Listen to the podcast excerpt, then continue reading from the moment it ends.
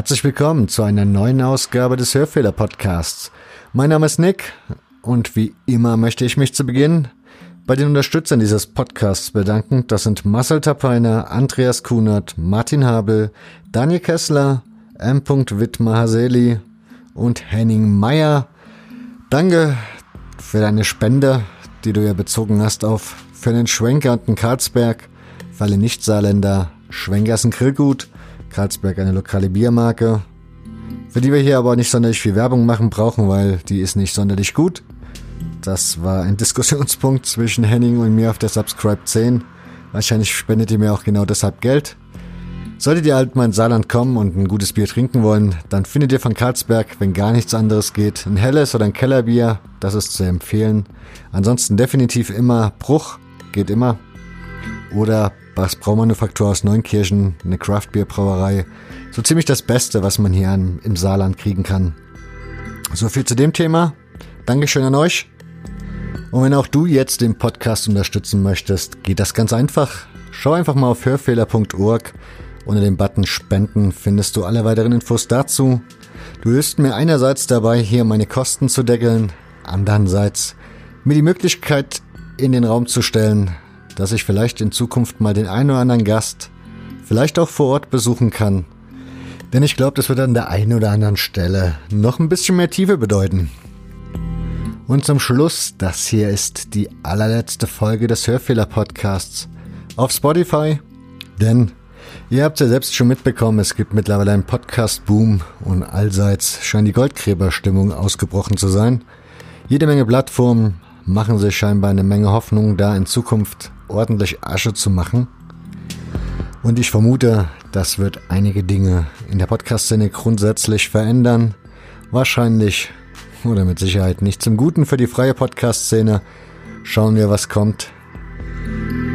Aber die Vorzeichen lassen auf nichts Vernünftiges hoffen und insofern möchte ich mich von Spotify zurückziehen, denn es steht euch ja immer noch die Möglichkeit frei, diesen Podcast kostenfrei und auch sonst wie frei über eure Smartphones zu hören, wie das geht. Ganz einfach, wenn ihr ein iTunes, also ein Apple-Handy habt, dann findet ihr eine Podcast-App, die ist lila, steht auch Podcast drüber.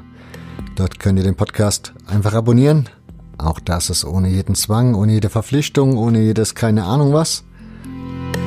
Und wenn ihr Android-Handy habt, dann könnt ihr ganz einfach auch dort in den Google Play Store gehen, gebt AntennaPod ein, das ist so die App, die ich empfehlen würde in der Hinsicht. Gibt natürlich auch noch ein paar mehr, auch die sind kostenfrei. Und damit sind wir eigentlich auch am guten Schluss angekommen. Was mir noch bleibt, ist der Hinweis, wie immer, ich würde mich sehr, sehr freuen, wenn ihr den Podcast weiterempfehlt. In der Familie, Freunde, Bekanntenkreis, in den Social Netzwerken, was eine Wortschöpfung. Aber es ist mittlerweile auch spät und der Tag war recht lang, von daher, ja. Wie gesagt, wenn euch der Podcast empfiehlt, oh Mann, wenn euch der Podcast gefällt, dann, ja, wisst ihr, was ihr zu tun habt. Und nun viel Spaß mit Ausgabe 44 und Ed Hero.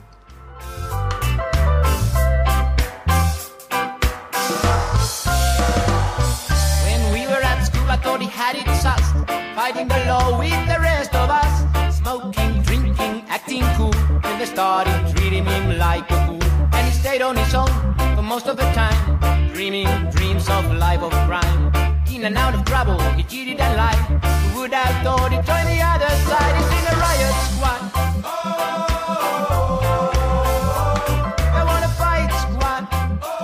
Herzlich willkommen zu einer neuen Folge des Hörfehler-Podcasts. Mein Name ist Nick und dieses Mal geht's mal nicht um Vereinshistorie, sondern wie der Untertitel des Podcasts ja auch lautet, gibt's das Wort Kultur und im weitesten Sinne geht es oder auch im engsten Sinne geht es dieses Mal um Fankultur.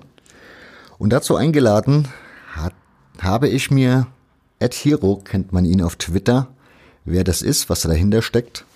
Das kann er uns jetzt gleich mal selbst erzählen. Grüß dich, Hero. Moin Nick, danke für die Einladung. Ja, äh, was dahinter steckt, das ist ein Nickname aus einem äh, Buch, das ich mal gelesen habe. Das Buch ist Anfang der 90er geschrieben und nimmt so ganz spannend die Entwicklung des Internets vorweg. Fand ich äh, eine gute eine gute Idee. Ich habe mir diesen Twitter-Account 2012 gemacht, in so einer ungewissen Phase. Da war gerade meine Ultragruppe aufgelöst und ich wusste nicht, wie es weitergeht. Deswegen der Zusatz Extra Kai, also Rakai Wert in Bremen. Ähm, genau, das ist so ein bisschen die, die Herkunft. Das heißt, du bist in Sachen Fankultur relativ geprägt. Also kannst du ein bisschen erzählen, wie du zum Fußballfan geworden bist? Ja, das ist äh, ganz spannend. Ich habe gerade gestern noch die Folge gehört, wo ähm, äh, Rebecca von den Frauen reden über Fußball Podcast von der Aktion über ihre Sozialisation sprach und ich dachte so, hm, bei mir war es eigentlich irgendwie später. Es gibt da so ein Bild von mir in Bremen auf dem Rathausplatz. Ich glaube 1993 ist das dann nach dem Europapokalsieg völlig äh, durchnässt beziehungsweise nee nach der Meisterschaft 93 eben nicht nach dem Europapokalsieg und ähm, das ist so eine Erinnerung, da kann ich mich selber kaum dran erinnern. Äh, und so richtig das Fansein kam dann erst Ende der 90er so ein Grundinteresse, WM 98, da war ich dann schon so 10 rum.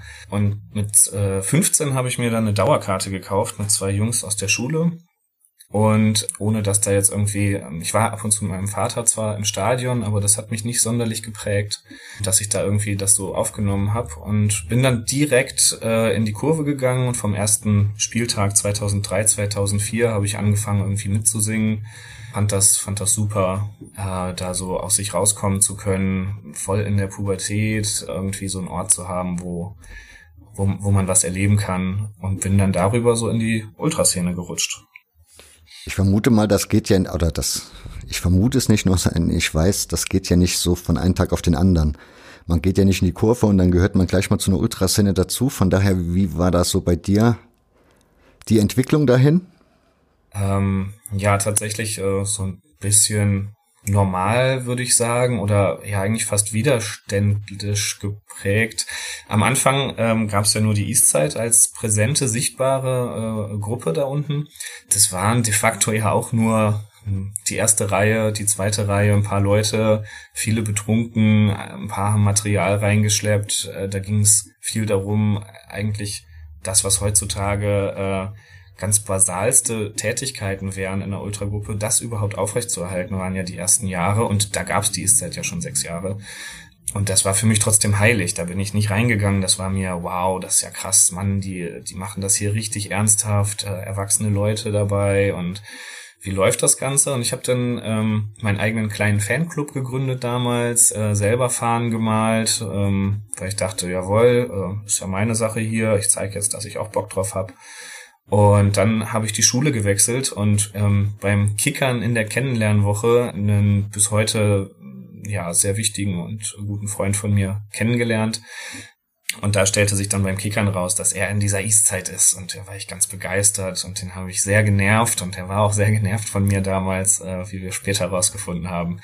Und ähm, ja, dann bin ich natürlich passives Mitglied geworden und dann wollte ich da zunehmend rein und der war dann, aber, also es war dann schon ein, eine Saison vergangen, meinte, na du, mh, hm, warte noch mal ein bisschen, das ist jetzt gerade irgendwie eine schlechte Situation. Und ich so, nein, das ist doch völlig egal, ich kann ja was tun, ich kann ja helfen, wenn es schwierig ist, das ist doch genau das, warum ich, und dann meinte nee, also, das ist jetzt so, und dann hatte sich der ganze Bums da aufgelöst und es gab neue Gruppen und äh, das war dann Ende 2005 genau äh, hatte sich das war dann hatte sich das so lange gezogen anderthalb Jahre ähm, dass ich dann aus dieser passiven Mitgliedschaft nicht mehr gemacht habe, meinen eigenen Kram mit mit auch Freunden stand weiterhin immer in der achten Reihe. Achte Reihe bedeutete damals, äh, da waren noch vier, fünf Reihen zwischen mir und den Ultras. Also äh, um die Maßstäbe da vielleicht noch mal klar zu machen, wie klein das eigentlich alles war. Mitgliedsausweisnummer, was gab es damals äh, noch? 127 oder 128 oder so. Also alles in allem, ähm, ja, wirklich eine winzige Organisation. Dann gab es neue Gruppen, ähm, vor allen Dingen drei aus der Eastside und ich habe mich dann natürlich an die gehalten, wo dieser Schulfreund drin war, äh, Rakai Wert, äh, dann später zu äh, Berühmtheit gekommen, weil von Neonazis äh, angegriffen. Und äh, genau, da habe ich mich dann, als damals hieß das Aspirant, gab eine Kerngruppe und einen Aspirantenkreis und dann war ich Aspirant. Und das habe ich bis 2007 gemacht, also so während der Schulzeit. Und in der Zeit ist dann viel passiert, Auswärtsfahrten und sowas habe ich dann, soweit ich Geld hatte, alles mitgemacht. Und dann gab es da so einen Punkt, an dem dann äh, dieser Aspirantenkreis auch aufgelöst wurde. Und äh, die Frage ist, was macht man mit denen, die drin sind? Sagt man, das war's jetzt oder äh, werden die aufgenommen? Und da wurde ich dann in die Gruppe aufgenommen. 2007 haben wir mittlerweile schon. Ja, und ab da war es dann so, dass ich jahrelang kaum was anderes gemacht habe, äh, irgendwie einen Zivildienst, äh, witzigerweise ganz weit im Süden, wo ich dann immer äh, mit diesem schönen Zivi-Ticket äh, im ICE nach Bremen zurückgefahren bin. Dann äh, habe ich so pro forma so ein Studium angefangen, wo ich nicht wirklich war. Irgendwann wurde ich exmatrikuliert, hab, war dann arbeitslos, habe dann ein bisschen gejobbt, aber in echt halt die ganze Zeit nur dieses Ultraleben gemacht. Und da kommen ja dann auch die spannenden Jahre. Also da spielt Werder die ganze Zeit in der Champions League, Europa League, bis dann 2009 äh, die vier Derbys, quasi den ewigen Derby-Sieger äh, live miterlebt, alle Spiele, Europapokalfinale in Istanbul. Ich denke, ähm, trotz der Niederlage irgendwie doch das Größte, was, was, also das war, das ist einfach alles magisch. Das ist, obwohl das geprägt war von einer totalen Erschöpfung, ist das, ist das in Erinnerung geblieben und äh, na, die Sehnsucht auch nach diesen europäischen Spielen und diesen Erfahrungen, wirklich da in diese Länder zu fahren, da merke ich, und das geht auch allen anderen aus der Zeit so, das, das äh, ist einfach was Besonderes. Gerade gucke ich da tatsächlich auch mit viel Neid Richtung Frankfurt, die das ja auch nach langer Abwesenheit so richtig und ja, mit voller Wucht auskosten und genießen. Ich glaube, da ist im Moment wohl jeder neidisch auf die Frankfurter. Ja. Zurück zu deinem Anfang. Also, wie gesagt, du hast ja gerade erzählt, dass du in der Kurve zu Hause warst. Die Ultras in Sichtweise, in Sichtweite. Was war so das, was dich daran so fasziniert hat, dass du gesagt hast, da will ich dazugehören, da will ich mitmachen? Was hat das für dich ausgestrahlt? Mm, das ist ganz spannend. Vielleicht da an der Stelle als Zusatz, was ich sonst gerade mache, ist, ich habe dann irgendwann angefangen, Psychologie zu studieren und das dann irgendwann auch ernsthaft zu machen. Bin damit mittlerweile fertig und mache die Ausbildung zum Psychotherapeuten, wo gerade zur dazu gehört, dass ich mich dreimal die Woche auf so eine Couch lege und selber in Lehranalyse bin. Und da ist das natürlich auch Thema. Ja, und ähm, was habe ich da gemacht? Also ich bin da, was mich da an, wirklich gereizt hat, war erstmal dieses aus sich rauskommen. Mal nicht irgendwie ähm, gesittet sein, nicht irgendwie sich zusammenreißen, zurücknehmen, sondern äh, die laufen ein und dann wird ausgerastet. Ähm, da spielt sicherlich sowas rein, ähm, eine Identifizierung. Ich habe selber Fußball gespielt, ähm, auch so, also bei einem ein ganz normalen Team, Jugendteam, nichts Besonderes, nicht ganz unten, nicht ganz oben. Dann äh, halbwegs verantwortungsvolle Position, also nicht irgendwie Auswechseltorwart, ähm, schon so Stammspieler und aber auch nicht gut genug. Und dann geht man da ins Stadion und sieht, wie die das alle hinkriegen. Und dann 2003, ich meine, das war das Double, das ist äh, so gesehen, gilt es ja als die erfolgreichste Saison des ganzen Vereins in 120 Jahren das war meine erste eigenständige Erfahrung und ich habe mir das da wirklich in dem Jahr einfach zu eigen gemacht. Ähm, und ja, ich glaube, das, was wirklich war, war, war dieser, also das ist ja richtig triebhaft gewesen, das richtig, äh, richtig mitgehen und keine Grenzen kennen. Und äh, ich hatte mir einen eigenen Doppelhalter gebastelt, der hatte noch so Holz, Holzstäbe, an denen der aufgezogen war. Wenn ich mir überlege, was die Ordner da immer gedacht haben müssen, dann kommst du heute in kein Fußballstadion mehr rein. Ähm, ja, weiß ich nicht, das war damals einfach auch alles normal. Ich meine, ich war da auch äh, noch nicht so, noch nicht so alt. Ja, das mit dem Doppelhalter und den Holzstangen kenne ich. Ich hatte das auch mit einem Besenstiel, den ich dann kaputt gemacht habe, um den ja. Holzstangen zu benutzen. Gab es aber irgendwie auch nie Probleme, von daher. Ähm, ja, hm. Aber ich denke, also wirklich bei der Frage, ich bin da reingekommen und das war jetzt ein Ort, keine Eltern. Äh, es war, was habe ich vorher gemacht? Ich hing vorher schon im Internet, ähm, schon so zwei, drei Jahre, habe so Online-Spiele und sowas mich da ausprobiert. Also wirklich so ein zurückgezogener Jugendlicher, würde ich sagen, der äh, da im Stadion den Ort gefunden hat, wo er mal einfach einfach richtig ähm, alles rauslassen kann. Das Schöne, also ich meine, man ist da, ich war da, das ist jetzt schon ein bisschen dann vorbei gewesen, ich war da das erste Mal verliebt und meine, so ein richtiger, so, so richtig klischeehaft eigentlich, was man da alles ja eben durchlebt. Und das Stadion war dann der Ort, wo man das irgendwie, naja, verarbeiten, aber zumindest rauslassen konnte. Und ja, im Anschluss dann halt Stück für Stück Leute treffen. Also das war ja das Besondere an Ultra, dass das eben nicht vorbei war um 17.15 Uhr, 17.20 Uhr, sondern äh, man kann dann nach dem Spiel, ähm, erstmal das Material muss dann ja später noch gemacht werden, man geht in Kneipen, dann trifft man sich irgendwie unter der Woche auf einmal und kann aus dem, was man da so erfahren hat, sich mit einfach mit Gleichgesinnten äh, über ein Thema zusammenfinden und rumspinnen und so ein bisschen die Welt erforschen. Ähm, so ein bisschen eine Ersatzfamilie finden. Wie hast du Ultra kennengelernt? Also bei mir war es so, wie ich, also ich bin halt ins Stadion gegangen, da war noch die Kuttenzeit, dann fing halt die Ultrabewegung langsam, also wirklich ganz langsam an, hierher zu schwappen mit all den Klischees, die man so hatte, Umpro, Pulli etc., Balkenschals. Und ja, ich habe die Entwicklung sozusagen schon von Anfang an sozusagen mitbekommen. Was war bei, also wie war die Entwicklung oder wo war die Ultrakultur vom Stand her, als du angefangen hast, dich dafür zu begeistern? Hm, also, was halt da war, war auf jeden Fall, äh, gab halt irgendwie eine fest installierte Trommel, es gab fest, also festes Material in Materialsäcken, was jeden Spieltag da reingezogen wurde und in dem Jahr gab es dann ja auch zunehmend auch relativ viele Choreos.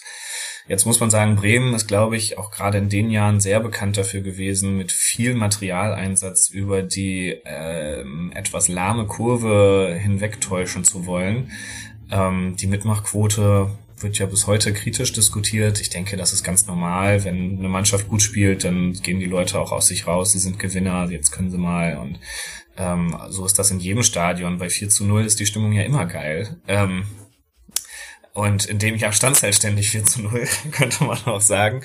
Ähm, das hat das alles sicherlich sehr begünstigt. Es kamen ja auch immer mehr Leute ins Stadion, dann wurden die Vorsänger wurden auf einmal Stars oder also äh, die ersten Jahre habe ich da schon verpasst. Was ich mitbekommen habe, waren so die Ausläufer von den wirklich heftigen Streits in Bremen ja auch zwischen den äh, Kutten noch, die im Oberrang sitzen, bis heute auch eine Trommel haben, bis heute auch äh, in Konflikten mit der, mit der wirklich anderen Ultrakultur sind. Da geht's auch um Politik, muss man allerdings sagen.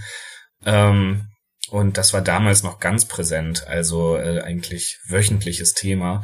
Ähm, 2003 gingen auch noch äh, Neonazis äh, in die Kurve, ohne da in Konflikte zu kommen. Ich hatte damals noch so ein so ein Mantel mit so einem äh, irgendwie, ich weiß gar nicht, halte deine Umwelt sauber und dann so ein Hakenkreuz im Mülleimer äh, äh, Aufnäher, also irgendwie so eine ganz eigene Form von Kutte vielleicht.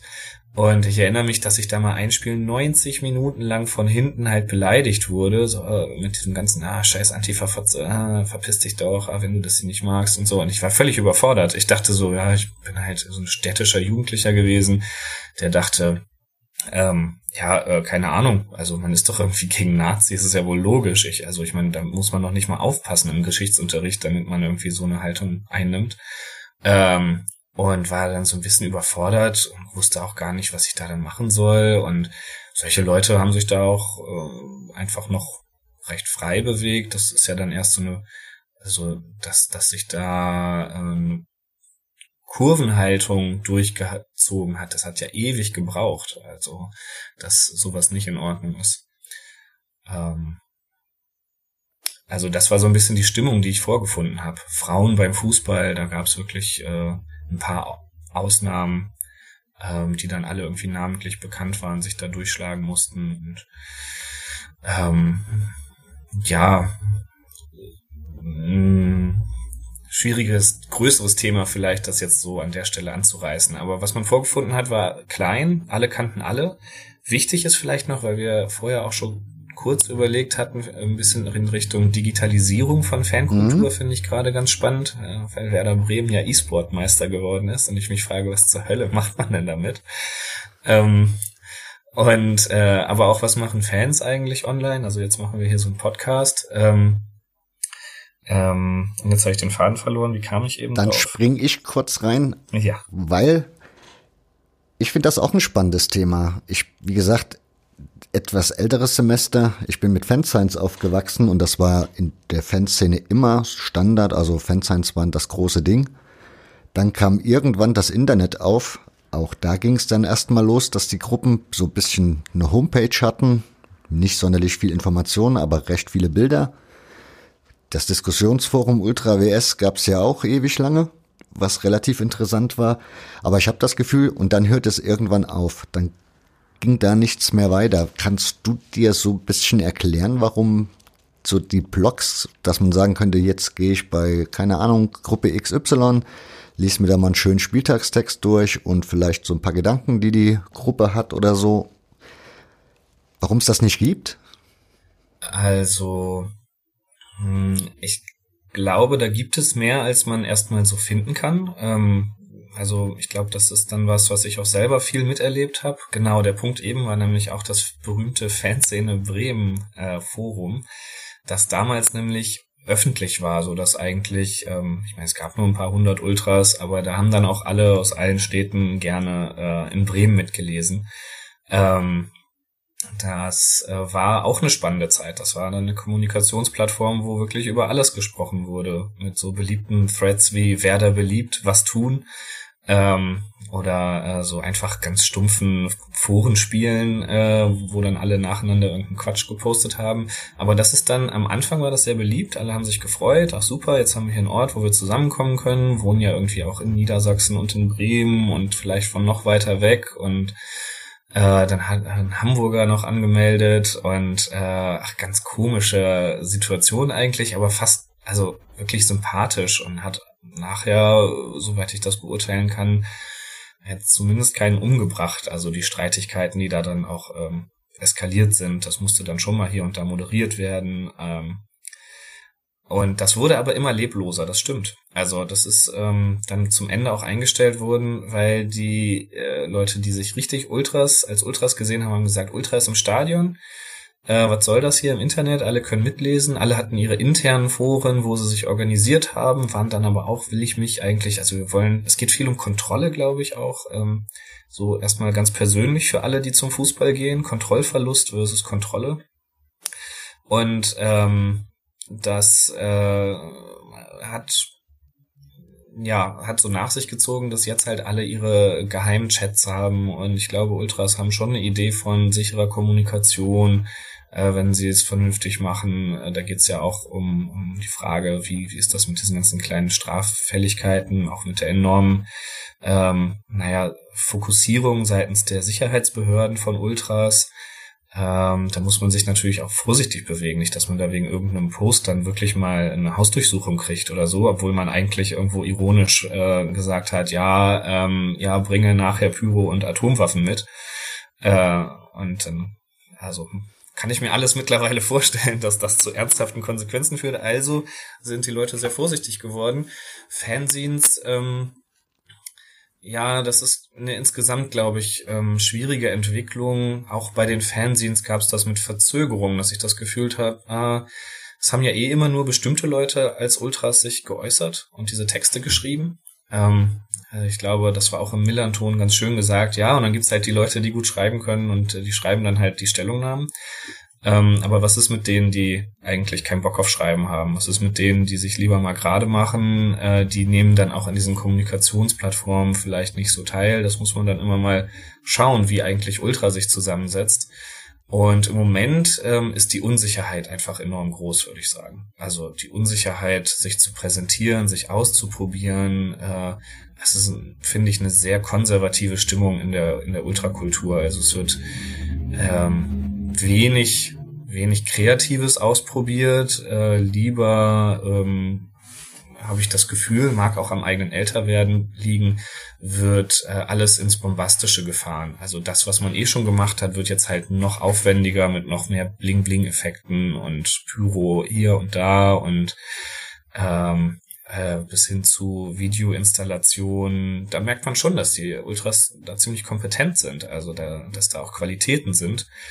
Ähm, und da könnte man direkt noch einen Schritt gehen. Es geht ja bei Ultras, glaube ich, auch viel um ähm, gerade so, wenn man als Jugendlicher reinkommt, sich als, also sich in seiner Männlichkeit auszuprobieren. In, ne, ich hatte schon gesagt, dass Sportler da mit der eigenen Körperlichkeit und auch dem, es wird wohl doch nicht die Weltkarriere konfrontiert sein.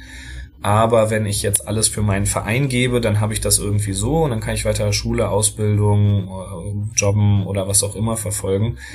Ähm, ja, ich glaube, äh, da kommen viele Dinge zusammen und so eben halt auch, dass man heutzutage vielleicht äh, sich als ähm, potenter Ernährer zeigen kann, indem man halt auch Ahnung hat von digitalen Welten. Äh, also man Aber, muss ja nicht gleich Informatiker sein. Genau, eigentlich hat man ja alle Möglichkeiten. Man muss ja nicht mehr viel können, um sich im Netz zu verbreiten. Aber was mich oder was für mich interessant war, ist, mit dem Internet kam eigentlich ja auch das Blickfang Ultra irgendwann auf. Und das war ja immer das Fansein. Und in dem gab es ja reichlich Diskussionen innerhalb von Szenen, wo, wie du schon gesagt hast, gewisse Leute dann jeweils aus den Fankurven Texte geschrieben haben. Und da gab es dann aber auch wirkliche Überlegungen und wirkliche Diskussionen und ein Leserbrief, der nächste Leserbrief darauf wieder. Also da ging es echt, echt hin und her und das war teils sehr, sehr spannend, das zu verfolgen. Das scheint mir A mittlerweile auch schon nachgelassen zu haben. Und B, die Frage, die ich mir halt stelle, klar, du kannst dich aus jeder Diskussion raushalten als Gruppe und kannst sagen, ich, ja, wir schweigen oder wie auch immer. Und das finde ich jetzt zum Beispiel an dem Millanton, den du vorhin schon erwähnt hast, recht spannend, dass sich da Ultras mal äußern, weil ich glaube, am Ende musst du ja irgendwie deine Stimme auch mal erheben, um der öffentlichen Diskussion teilzunehmen, um da mal irgendwie ein Gegengewicht darzustellen oder eben mal ein paar Argumente aufzubringen, die in der Diskussion bisher nie auftauchen, weil ja, sogenannte Fans, Pyro etc. pp. Aber man könnte jetzt sagen, okay, klar, bei Maischberger wird das jetzt nicht groß die Erfolge bringen, aber grundsätzlich würde die Masse das zumindest mal wahrnehmen und der ein oder andere würde vielleicht auch das ein oder andere Argument mal zählen lassen. Und das fehlt mir so ein bisschen in der aktuellen, ja, warum ich zum Beispiel nicht verstehe, dass es keine Podcasts gibt, warum man sich miteinander austauscht, diskutiert. Ja, also ich denke, das liegt an den Gruppengrößen mitunter. Ähm, also in den Jahren, wo ich da in, in dem Gruppenfernsehen auch mitgeschrieben habe, da war das häufig so, dass einige da überhaupt nicht reingeguckt haben, gesagt haben, schön, dass wir sowas haben, ich bin stolz auf alles, was wir machen. Ich kenne ja die Leute, die schreiben schon vernünftige Sachen und fertig. Und dann kam es aber mit der Zeit ja eben, dass alle auch älter werden und sich weiterentwickeln und ultrakomplexer wird und eben diese kritische Auseinandersetzung immer stärker wird. Und äh, irgendwann saßen, fand ich, in meiner Wahrnehmung ja auch in allen Gruppen wirklich schlaue Mitzwanziger, Studenten oder sonstiges, die diese Auseinandersetzung geführt haben im Namen ihrer Gruppe. Hinter ihnen saßen aber eben auch mittlerweile Dutzende oder sind mitgelaufen Dutzende Jugendliche, Leute, die eben äh, eigentlich sich dafür nicht interessiert haben. Wenn sie das mal in die Hand gekriegt haben, dann äh, haben auch, oder waren auch andere Leute, die gesagt haben, du sagst zwar schlaue Sachen, aber ich sehe das ganz, ganz anders als du. Und an der Stelle, ähm, glaube ich, sind die Gruppen zunehmend äh, irgendwie eingesackt. Also äh, dann kannst du ja nicht deine internen Widersprüche öffentlich auch irgendwie machen. Äh, das heißt aber auch, du kannst dich öffentlich nicht mehr positionieren. Was dann gut ist, das finde ich, wird auch deutlich jetzt an dem, an dem Beispiel, dass es eine interne Kommunikation gibt. Also man kann Probleme in der Kurve nur lösen, indem man sich da hinstellt und miteinander redet. Und zwar ernsthaft redet. Also es gibt ja auch diese Kultur der Ansagen. Davon bin ich kein großer Fan. Natürlich gibt es irgendwo Rahmenbedingungen, die verlassen werden, aber ähm, ich glaube, in der Praxis äh, machen viele Leute auch gerne Ansagen, um um halt Ansagen zu machen. Da muss man immer sehr genau gucken als Gruppe, wie das funktioniert ähm, diese ganze Diskussionskultur ist einfach schwieriger geworden. Also wenn ich sage, am Anfang ähm, waren da auf so einem Gruppentreffen ja manchmal auch nur fünf bis sieben Leute. Und äh, natürlich kommt man da zu Ideen und dann schreibt man Text und dann sind die auch damit zufrieden und was soll's und man hat, trinkt Bier.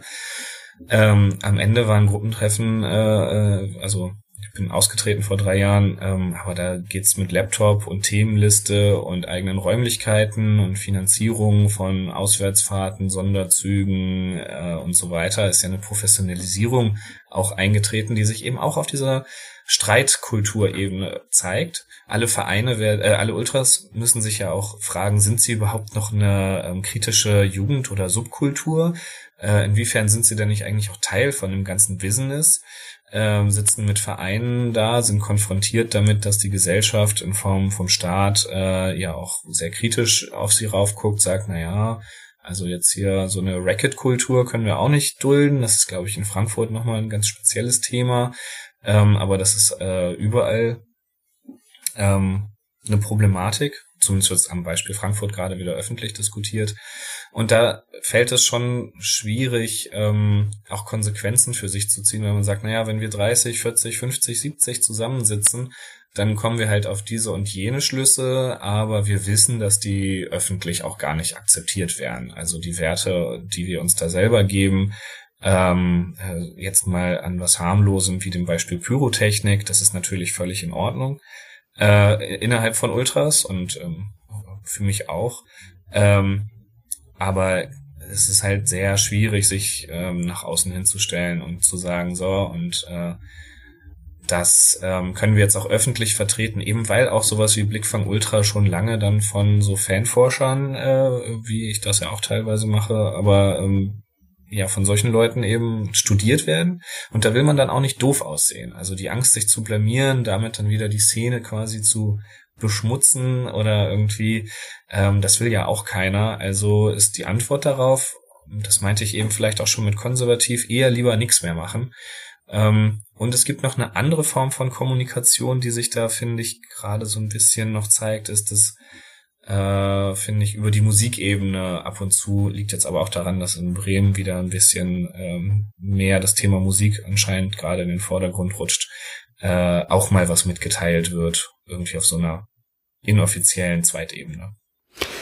Naja gut, diese Musik muss man dann mögen. Also mein Stil wäre es jetzt nicht, davon mal ab. Aber grundsätzlich finde ich, was mir für mich so da durchklingt von dem, was du gerade so formuliert hast, wäre was fehlt, ist eine Streitkultur, auch mal Dinge aushalten zu können. Und ich meine, wenn du als Ultra sagst, wir machen Pyro an im Blog, dann muss man auch in der Öffentlichkeit das dann sagen können, Leute, wir stehen auf Pyro, wir wollen das so und man kann ja sagen, hier wissen wir, findet ihr alles scheiße, ist uns schon klar, aber wir machen das organisiert. Wir gucken, dass das vernünftig stattfindet. Wir wissen, dass nicht der letzte Penner den Bengalo in die Hand bekommt, sondern jemand, der damit umgehen kann, der bis drei denken kann, wie auch immer. Das kann man ja dann Klar, wird man das nicht nur Applaus bekommen, aber das muss man doch auch aushalten können. Genau, aber also soweit ich das mitkriege, wird das dann ja in Form von eher so Ansagen-Statements mitgeteilt. Also eine Streitkultur, dass man ähm, sich hinstellt, seine Ansicht sagt und dann noch wartet, was die andere Seite zu sagen hat und das dann auch aushält und sagt, okay, das gibt's ja nicht. Also zumindest ganz wenig. Es gibt häufig, äh, ich sag, was ich geil finde und äh, dann Mic Drop und gehen. Äh, es gibt, ähm, ich sag, was ich aushalte, der andere sagt, äh, oder ich sag, was ich meine, der andere, die andere Partei sagt was und dann wird gesagt, ja, das finde ich alles scheiße, was du sagst. Aber eine Streitkultur, an deren Ende man irgendwie ähm, wo rauskommt, ähm, da, da glaube ich, kommt man noch auf eine andere Diskussion, die ich für sehr interessant halte, um um so in die Zukunft zu blicken, ist die Frage, ist Ultra eine Subkultur oder eine Jugendkultur?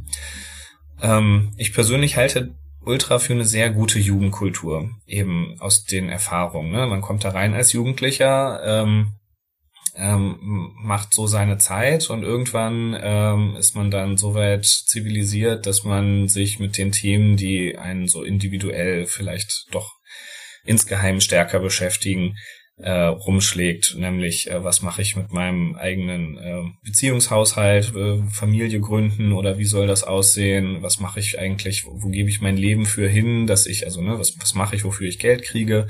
Und äh, so rutscht man dann irgendwann äh, langsam raus.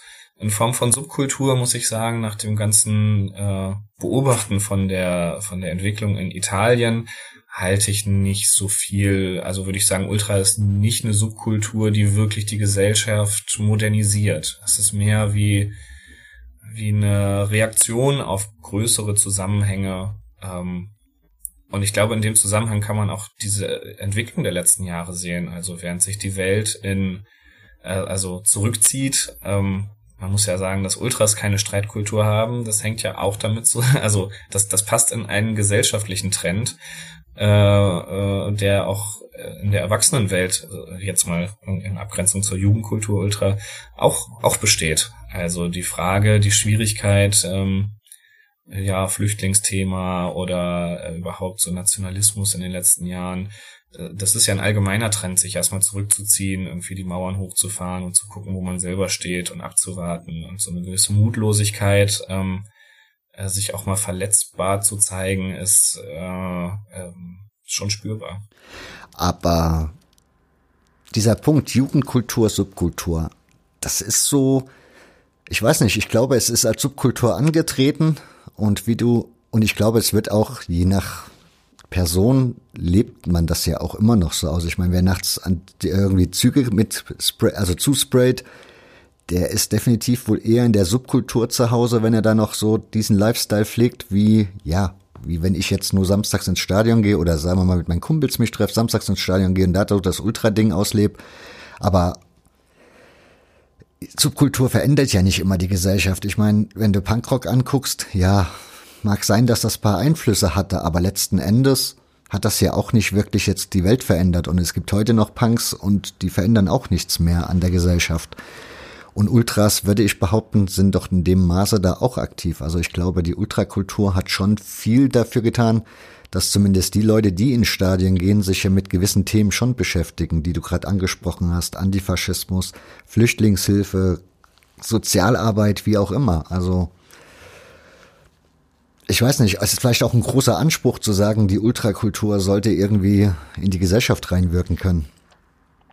Ja, vielleicht ist das wirklich in die Gesellschaft reinwirken ähm, auch ein zu hoher Begriff, das stimmt schon. Ich würde das insofern unterscheiden, als dass ich sage, in der Jugendkultur, da geht man rein als Jugendlicher und wenn man, ähm, keine Ahnung, aus der Sportwissenschaft habe ich mir mal gemerkt, ob es jetzt stimmt, aber so ungefähr mit 24 ist das körperliche Wachstum vorbei. Ich kenne äh, das ähm, äh, äh, besonders sensible psychische Wachstum ist somit Anfang 20 vorbei, also dass sich das Gehirn so wirklich als Gegenstand ausbildet und eben in dieser Zeit besonders gut äh, sich weiterentwickelt, unterteilt in bestimmte Phasen. Ähm, das heißt, das ist wirklich nochmal eine abgetrennte Zeit. Danach hat man ganz normale Entwicklungen, man vergisst Dinge, man lernt welche dazu und äh, dass man aber sagt, naja, Jugendkultur endet dann auch irgendwann, meinetwegen mit 27, 28, meinetwegen mit 30, bei manchen früher, bei manchen später, aber am Ende steht man an einem Prozess, der irgendwie im Einklang steht mit den allgemeinen ähm, gesetzlichen Regelungen, die man sich als Gesellschaft gibt, die kritische Haltung hier und dazu hat. Und Subkultur verbleibt eigentlich eher als Kommentar zu dieser Gesellschaft und sagt, naja, also wir treffen uns, wir haben extra uns äh, Merkmale gegeben, damit wir nicht Teil davon sind. Ähm, und ähm, so die Beobachtung, die ich habe, ist, dass in diesem also wenn man Ultra als Subkultur sieht, dann kommen da schon Gefahren auf. Ähm, die Gefahren äh, von einer, ähm, naja, auch so ein bisschen dann auf die Dauer, also auf die Jahrzehnte gesehen, hängengebliebenen Kultur. Ähm, das wäre eine Gefahr, die ich jetzt so in die Zukunft projiziert sehe. Wenn die Gruppen alle nur noch aus 30, 40, 50-Jährigen bestehen, dann ist das zwar irgendwie romantisch, aber da muss man sich auch fragen, ähm, unter welchen Bedingungen ist das passiert? Also äh, haben, also nimmt Ultra da eine Leerstelle ein, die eigentlich eine Unzufriedenheit in, in einem anderen Wunsch ist in, bei, bei den Personen.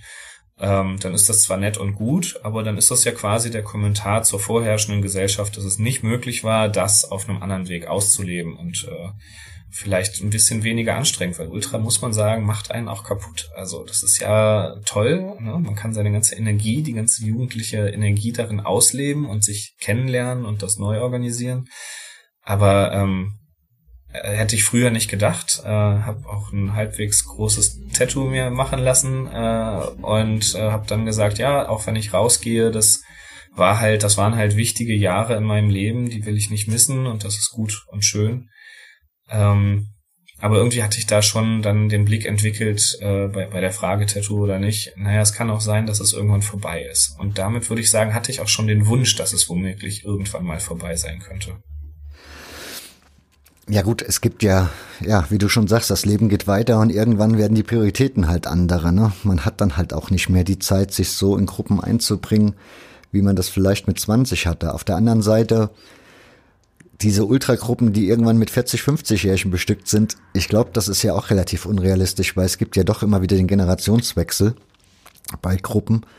Die Frage, die ich mir halt immer stelle, ist, fängt dann der Zyklus wieder von vorne an? Entwickelt sich das nochmal irgendwann weiter oder ist es dann immer dieselbe Entwicklung? Wie aus deiner Erfahrung heraus, die du so gemacht hast, hast du das Gefühl, Ultra entwickelt sich immer noch weiter oder hast du das Gefühl, okay, jetzt sind die damals 20-Jährigen, 30 gehen so langsam raus aus der Geschichte. Jetzt kommen die 29-Jährigen und die fangen jetzt alle Erfahrungen wieder von vorne an zu machen?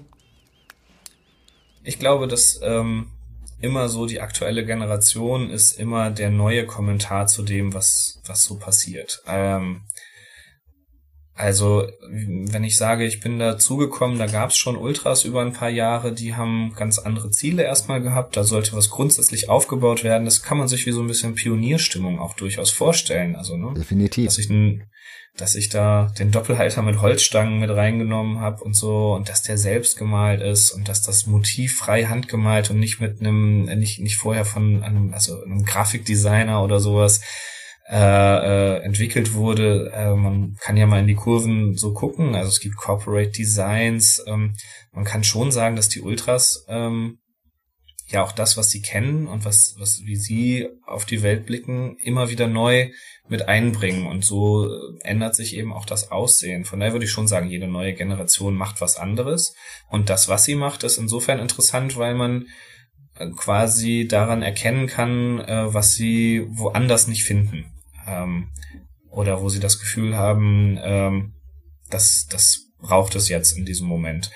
Ähm, und ich glaube, das ist dann schon spannend und das hat Gefahren. Also es kann eben halt, äh, das sieht man in vielen Ländern ja auch, äh, radikal ins, ins Rechte, ins Kleindenken, ins Stadtpatriotische, nur noch oder mein Viertel oder oder nur noch das Stadion und der Stadtteil drumherum schon nicht mehr. Da kannst du immer kleiner werden und das kann ja aber auch dafür kämpfen, dass man ähm, größer denkt. Es kommt immer darauf an, wie sich eben die Leute gerade fühlen, die da drin sind. Also. Du hast mir ja im Vorgespräch verraten, dass du schon mal Kontakte nach Italien hattest zu italienischen Ultras. Wie hast du es da wahrgenommen? Ich meine, die sind ja ein paar Jahrzehnte weiter wie wir. Hattest du das Gefühl, da ist noch mal was anderes, wo die deutsche Szene sich erst noch hinentwickeln muss? Oder hast du das Gefühl gehabt, okay, so viel anders wie in Deutschland ist das jetzt auch nicht? Ähm, in Teilen beides. Äh, das, also ich bin da erstmal angekommen und war, ähm, das ist natürlich immer ein bisschen weird und auch von außen von Anfang an sehr unverständlich gewesen. Äh, dieser Udine-Kontakt, den es da über Jahre gab. Ähm, äh, eben aufgrund von offensichtlichen politischen Schwierigkeiten, die da schon mit einhergingen von Anfang an. Ähm, und da das einfach aber zu sehen, wie diese teilweise sehr alten Gruppen äh, funktionieren, dass auch da nach wie vor einfach gilt, wer am stärksten ist, dem gehört die Kurve. Also da gab's äh, bei denen dann halt eine, Hooligan-Kontrolle, die dann im, im Mafia-Zusammenhang organisiert ist. Aus Udine kommt auch der Giovanni, dieser äh, Anwalt der Ultras Italia oder der überhaupt italienweit ähm, Ultras vertritt vor Gericht. Ähm, solche Leute hat man da dann halt auch kennengelernt. Ähm, und zum einen das so mitzubekommen, mit welcher Selbstverständlichkeit Leute Ultras sein können, das war eine absolute Inspiration, mit welcher Sicherheit und das ganz klar ist, dass so ein Gruppenlogo irgendwie einen Wert und eine Bedeutung hätte. Ähm, das hat mich von Anfang an tief beeindruckt und auch die Freundlichkeit so Gästen gegenüber. Da kommen dann natürlich auch kulturelle äh, Fragen rein, ähm, wie man mit Gästen überhaupt umgeht ähm, und, und, so eine grundsätzliche Lockerheit und äh, Herzlichkeit, die man vielleicht im hanseatischen Bremen anders hat.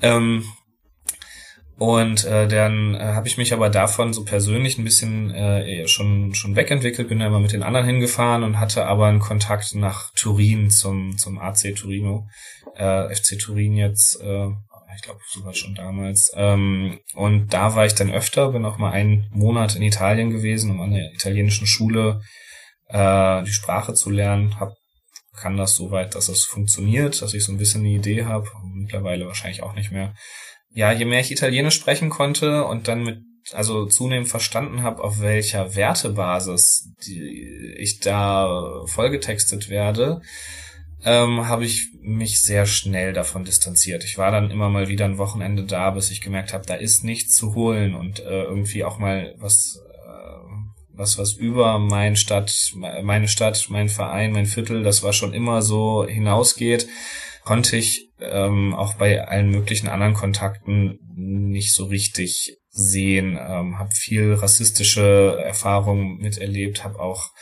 auch mit linken Ultras unangenehme, äh, wirklich zutiefst sexistische Übergriffe äh, irgendwie ähm, ähm, ja beobachtet oder von denen beobachten müssen ähm, und äh, mich da durchaus sehr, sehr hilflos irgendwie erfahren, dass ähm, also das nicht kommentieren zu können oder so, also dass da auch keine selbst äh, äh, reinigenden Kräfte oder sowas wirken, äh, bis hin zu so einem Kurventreffen, wo dann wirklich einfach äh, klar zu sehen war, dass im Hintergrund die Kurven halt alle geführt sind von, von Personen und da ähm, neben organisierten Mafiosi äh, auch organisierte Faschisten an vielen, vielen Stellen drin sind, die eben mit dieser Idee in Italien ja auch historisch tief verankert und in einer ganz anderen ähm, Vorgeschichte dieses Landes und auch Geschichtsaufarbeitung des Landes. Ein ganz großer Hang zu alles, was ich sehen kann, äh, ist wahr. Äh, und so theoretische Ableitungen, ja, ja, wenn es in meinem Sinne ist. Ähm, aber ähm, ja, also so über diese, ähm, mir, fällt der, der Name nicht mehr ein, aber diese Städtelogik, die, die Italien eben prägt. Karlpatriotismus? Äh, ja, also in Italien haben sie nochmal ein spezielles Wort dafür, okay. in Pisa gegen Florenz, gegen Arezzo. Also das ist ja dann, das ist ja dann äh, wirklich äh, äh, innerhalb der Städte jedes Viertel gegeneinander, die Städte gegeneinander, dann die Regionen gegeneinander, bis hin zu Nord gegen Süditalien, was ja eine enorme Teilung ist. Also so von, von dem, wie es wahrgenommen wird und was auf die anderen eben abgespalten und projiziert wird. Also das ist, äh, ich denke nicht, dass Ultra da viel zu holen hat. Ähm, in Deutschland, ich glaube, es ist sehr wichtig, hier äh, einen eigenen Umgang zu finden. Ich finde es nach wie vor faszinierend, dass wirklich speziell da ähm, äh, aus München ja eine sehr hohe Identifikation äh, zum, zum italienischen Ideal besteht. Ähm, und äh, lese mir da schon gerne mal hier und da Stellungnahmen und Kommentare durch. Manche finde ich sehr pathetisch, aber ähm, die schaffen es immer wieder auch äh, teilweise da einen, äh, einen Überschlag zu bekommen, also auch ein, zumindest Teile kritisch zu reflektieren. Ähm, aber ich denke, so oder so ist immer wichtig, dass egal äh, welche Szene und welcher Ort ist, dass jeder für sich immer gucken muss, was finde ich okay ähm, was finde ich nicht okay? Wie bringe ich das ein? Und was mache ich damit, wenn die Gruppe das anders aussieht? Also das sind ja auch Sachen. Auf dem Gruppentreffen. Ähm, ich habe immer gesagt, äh, äh, am, am Spieltag, da benimmt man sich eben, da macht man, was man will.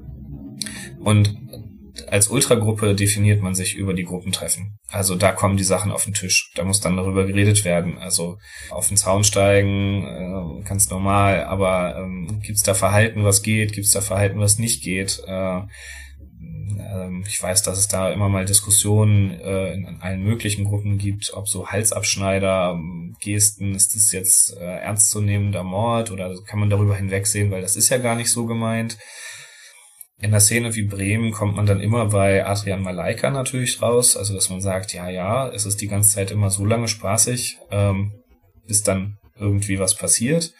Da muss ich sagen, habe ich auch selbst einmal erfahren äh, beim Spiel in Hamburg, wie in, in äh, die fahrenden Busse eben die Steine geworfen wurden und da, das weiß ich nicht, also das hat ja jetzt nichts mit einer klassischen weiß ich nicht, fairen Fußballauseinandersetzung zu tun, wenn so ein Bus mit 50 kmh fährt, gegen einen geworfenen Stein fährt, äh, kann irgendein Physiker mal die Kraft ausrechnen, die da dann auf, auf so einen Menschen einwirkt. Ähm, da gibt's natürlich noch Reflexe und so weiter, die einen schützen vorher. Da ist zum Glück damals nicht groß was passiert, aber die Angst, die da drin ist, die das macht, die ist schon natürlich erstmal enorm, die Hilflosigkeit. Und äh, da denke ich, keine Ahnung, das wäre für mich zum Beispiel keine Form von Ultrakultur, die ich irgendwie akzeptieren kann. Auch das ist eine Diskussion, die die Ultraszene ja schon vor Jahren, vielen Jahren miteinander ausdiskutiert hat. Du hattest die Eastside ja schon mal erwähnt. Das war ja eine Gruppe, die sich explizit gegen Gewalt ausgesprochen hat. Andere Gruppen waren da etwas, sagen wir, legerer mit dem Umgang. Und ich hätte jetzt gesagt, diese Halsabschneider-Szene zum Beispiel, ja, da will mir einer zeigen, er ist motiviert und hat Lust, sich zu prügeln halt, ne? Also sucht die Auseinandersetzung, so würde ich das Zeichen verstehen und weniger als Mordgeste oder sonst wie sowas. Aber ja, das Thema Gewalt ist halt, weiß ich nicht, ich finde, das ist halt dieses Männlichkeitsding, glaube ich, also dass du da halt ich meine, ich bin heute 42, heute kann ich reflektierter darüber nachdenken und würde auch sagen, ich brauche den Scheiß nicht. Aber als ich 20 war und wenn du dann zu Auswärtsspielen gefahren bist und so das Gefühl hattest, wir gegen alle, wir fahren jetzt in eure Stadt und dort zeigen wir unsere Fahnen, unsere Gesänge und dann, ja, wenn dann jemand kommt, dann kommt dann jemand, sagen wir mal so. Also. Ja, und ich glaube, das muss jede, jede neue Generation neu lernen. Jeder, jeder junge Mann vielleicht auch an den Gewaltpunkten nochmal speziell für sich lernen. Und eben, das ist ja die Frage, ne? Also sagt dann, also man macht das ja eben, man probiert sich da aus äh, fühlt man sich eigentlich insgeheim doch ziemlich dumm dabei und lässt es beim nächsten Mal lieber. Also sagt man, oh, ich würde mich da einmal richtig gehen lassen, dachte ich nachher so, nee, will ich gar nicht. Oder fand man das richtig geil? Wie geht man dann damit um, wenn die Ultragruppe sagt, ähm, du hör mal, äh, du fandest das geil, aber von uns findest wirklich der Großteil richtig dumm? Kann man das akzeptieren? Ist jetzt die Ultragruppe schlecht? Tritt man da aus? Muss man da weg? Äh, sagt man Ja und Arm und beim nächsten Mal klettert man wieder rauf. Also ich glaube, das sind all diese, ja, das ist ja wirklich die Kultivierung, der, der Zivilisationsprozess, den äh, man mit 42 dann eben hoffentlich irgendwie in meinen Augen äh, hinter sich gebracht hat. Deswegen ja auch die Gefahr, also wenn man es eben nicht tut, wenn da nie jemand sagt, ja, komm, das ist jetzt irgendwo mal eine, eine, eine Grenze, da jedem Hans und Franz auf die Fresse hauen zu wollen, dann muss man auch sagen, ähm, das spricht dann äh, in meinen Augen gegen eine progressive Ultrakultur. Womit ich vielleicht nochmal kurz so einen kleinen Begriff einführen kann, den ich in Abgrenzung oder äh, das ist quasi der, der Slogan auch äh, von dem Tattoo, was ich mir machen lassen habe. Das war mal so keine richtige definierte Bewegung. Es gab halt Leute, die gesagt haben, Ultra, schon geil. Aber bei Ultras, also, also Ultra jetzt äh, wirklich mit, mit Strich überm A und äh, so als Ideologie quasi, als Wertekanon, in Abgrenzung zu einzelnen handelnden Personen. Ähm, aber irgendwie, also ich, ich will mich nach außen, ich bin schon dazugehörig, äh, ich fühle mich irgendwie nach Ultra lebend, aber ähm, ich, ich, also das geht alles so nicht. Ich muss mich da schon äh, jetzt in dem Sinne abspalten und sagen, äh, ich mache da nochmal einen, einen anderen Weg auf und das eben diese progressive, also und nenne das progressiv oder das, das Wort kam damals einfach so im Diskurs auf, ähm, kann sich wahrscheinlich irgendjemand äh, für äh, ans Heft äh, anheften, dass man äh, das mal irgendwie so eingebracht hat. Aber eben in der Frage, dass ähm, ne, wo, wo geht Ultra hin, wo, wo soll das enden, ähm, eine Weiterentwicklung wenigstens anzupeilen, zu sagen, okay, ich stehe jetzt hier und äh, das und das begegnet mir, wenn ich auswärts fahre, dann benehmen sich die anderen so, aber ich will jetzt weiter. Und an der Stelle ähm, ist das, was ich glaube ich gerade aus der Position kritisieren würde, eben eine gewisse konservative Haltung, dass ich das Gefühl habe, was ich von außen von Ultras in Deutschland beobachten kann, äh, ist sehr viel Auseinandersetzung mit sich selbst, sehr wenig nach außen gehen, sehr viel ähm, ja äh, also schon eine Entwicklung in alle Richtungen. Alles wird größer, bunter, auch mehr im Internet, Instagram, Social Media im Ganzen. Das, aber das wird ganz vorsichtig und langsam erforscht gerade. Ähm, wo ich denke, ah, da hatten, da hatte ich spannendere Jahre. Also da ist irgendwie, hatte ich das Gefühl, ist mehr passiert in, in der Zeit.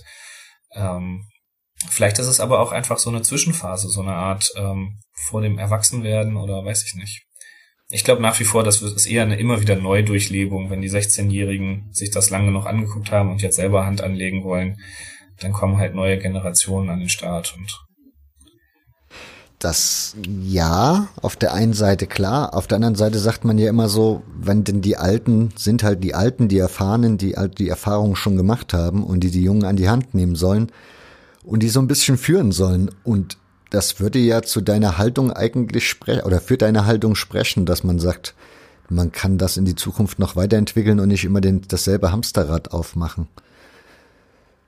Ja, da habe ich noch eine ganz spannende Anekdote, die ist jetzt von letztem, vorletztem Jahr, nee, doch ein bisschen länger her, wo ich sagte, ja, ich muss schon sagen, ich habe damals auch echt Scheiße gebaut, ähm, aber das heißt halt noch lange nicht, dass du jetzt auch diese Scheiße bauen darfst, also zu, an, an einen Jüngeren gerichtet. Ähm, und der dann aber sagte, ja, warum darf ich denn jetzt in dem Alter nicht auch mal den Scheiß ausprobieren, den du früher ausprobiert hast? da muss ich sagen, ist eine gute Argumentation, aber es bleibt halt scheiße.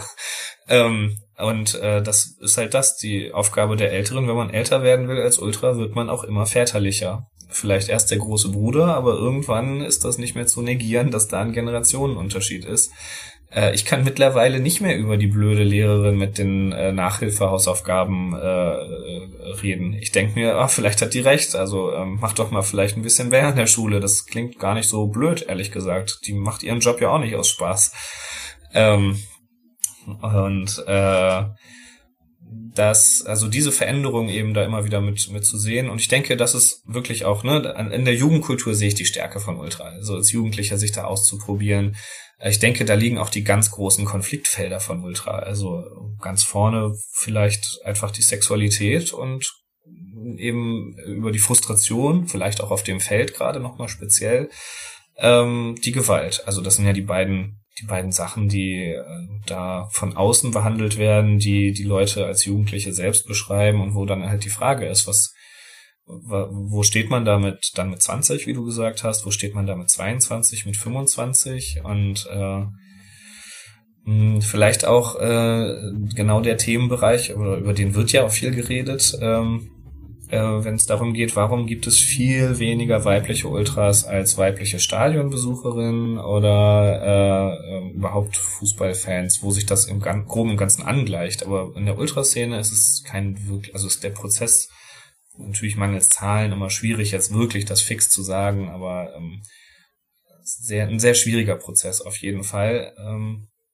und wo es dann ja auch immer mal wieder zu Vorfällen kommt, wo es hinterher heißt, nee, also da wurden jetzt die Grenzen aber deutlich überschritten und das geht gar nicht. Ich glaube, insofern hat die Ultrakultur eh sehr viel Gutes schon getan, was so die Stadionkultur und das Miteinander angeht.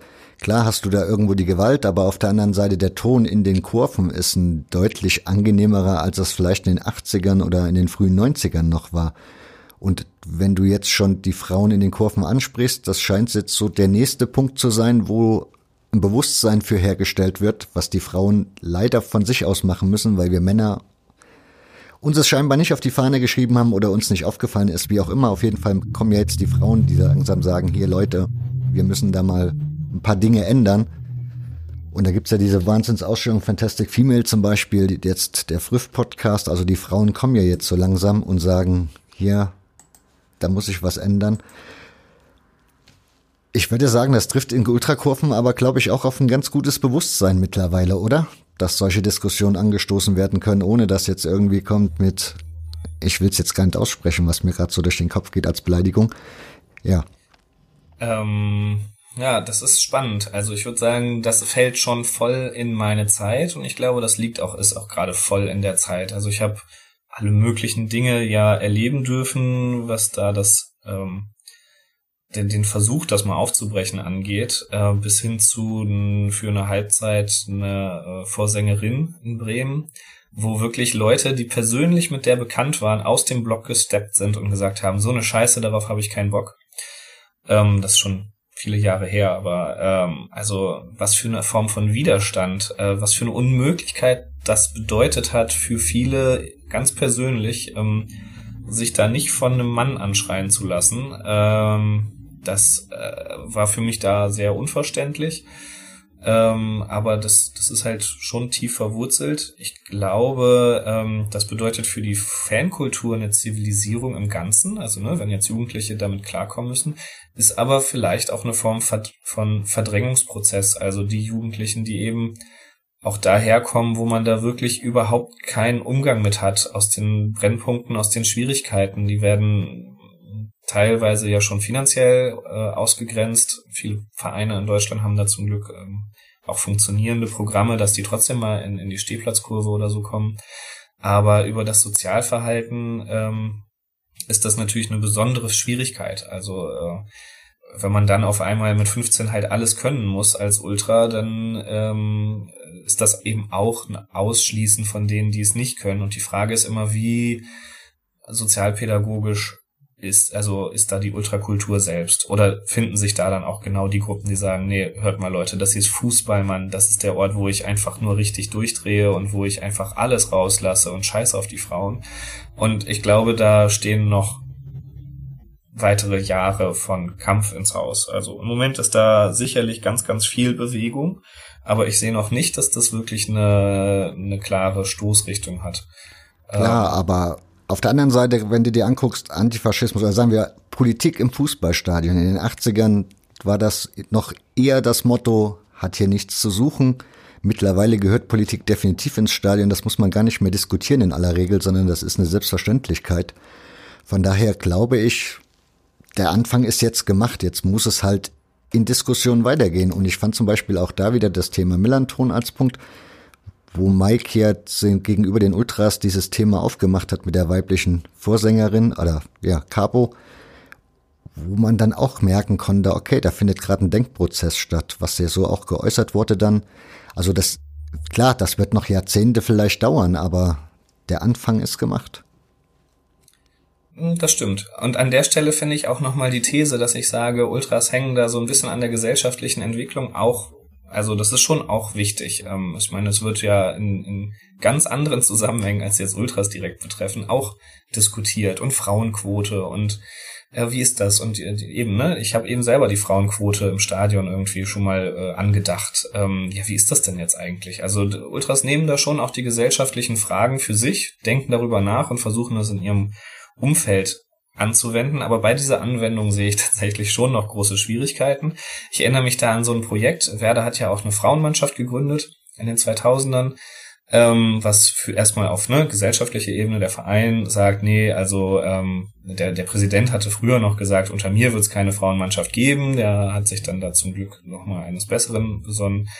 Ähm, dann spielten da eben äh, die Werder Frauen und äh, zweite Bundesliga und dann bin ich, also fing ich irgendwann an, äh, an, an sonnigen Sonntagen ähm, einfach dahin zu gehen, um einen Ort zu haben, um mal ein bisschen rauszukommen.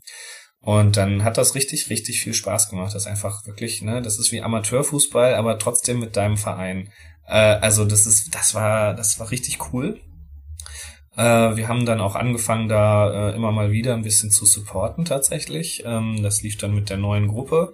Und das ist aber, als es dann hieß, lass uns das doch jetzt mal richtig machen, ist das auf Widerstände gestoßen, dass das Ganze komplett eingebrochen ist. Also anstatt das langsame Wachstum weiterzumachen, ist dann alles beendet. Äh, da ist keiner mehr hingekommen. Es gab noch einen großen Versuch, da wurden alle Szenegruppen eingeladen zu dem Zeitpunkt, ähm, von denen dann auch richtig viele kamen. Ich war super überrascht. Und dann haben sich drei Viertel der Leute abseits hingestellt und haben angeguckt, oh Gott, was machen die denn da jetzt? Und haben hinterher gesagt, nee, also hier so, also das ist damals haben die Werder Frauen auf Platz 12 gespielt, also noch nicht mal auf dem äh, Platz der U23, auf dem kleinen Stadion, äh, sondern wirklich äh, einen Platz, wo wir auch mal ein Rackelwert Geburtstagsturnier gefeiert haben, um so das Level da vielleicht, also Maulwurfsplatz sozusagen. Ähm, äh, da, da äh, das zu zeigen und da war dann irgendwie klar, äh, das, was Ultras am Ultra sein und am Support reizt, finden sie da nicht. Sie kriegen selber keine Aufmerksamkeit vom Publikum, äh, sie haben keine äh, äh, athletischen, äh, bejubelten Superstar-Männer, denen sie, mit denen sie sich da irgendwie über den Support verbrüdern können, sondern da sind jetzt irgendwie diese Frauen und die spielen halt, ähm, es gilt immer so, dass die gegen Werders U17 ähm, knapp verlieren, war, glaube ich, so der, der Leistungsstand im Vergleich zum Männerfußball.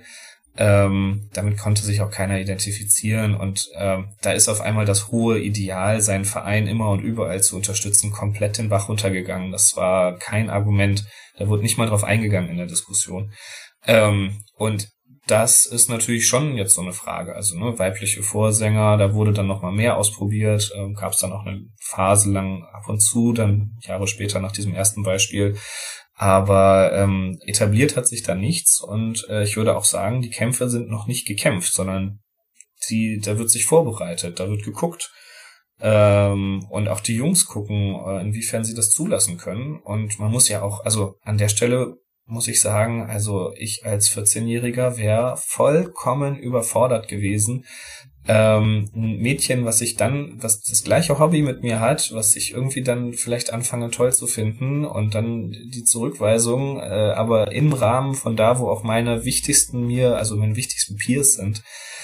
Ähm, also da muss ich sagen, da war Fußball und Ultra für mich auch ein Rückzugsort als Junge, als als Mann mit so einzelnen Frauen und du triffst aber, und das ist, glaube ich, ein großer Kritikpunkt, der zu Recht aufgemacht ist, als Ultra findest du immer eine Jungsgruppe. Du kannst dich immer in deine Jungsgruppe zurückziehen. Als Mädchen, als Ultra musst du da drum kämpfen. Da musst du suchen. Und ich glaube, das sind die Strukturen. Frauen reden über Fußball.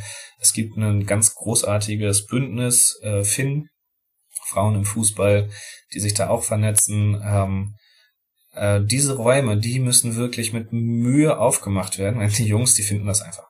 Du gehst da hin, der erste, der dich anspricht, ist wahrscheinlich ein Junge. Der zweite, den, den, den du ansprichst, ist auf jeden Fall ein Junge. Ähm, und irgendwie, du findest im Bus aufwärts, ah, sitzt sich dann halt drei Reihen weiter nach hinten, alles Jungs. Ähm, und das tut auch gut auf so eine Art. Äh, irgendwie diese Peer Group ähm, eben sich da zu orientieren. Und ich glaube, da stehen wir gesellschaftlich vor eben der Frage, wie kriegen wir das dann hin? Äh, das auch, also das sind ja ganz historische Fragen. Also bis zur Sexualität funktioniert das ja irgendwie mit der Kultur. Aber äh, seit über 100 Jahren ähm, hat man schon rausgefunden, dass an der Stelle wirklich zu Erkrankungen, psychischen und so weiter kommt. Äh, da wird's richtig kompliziert und da bohren jetzt auch Ultras.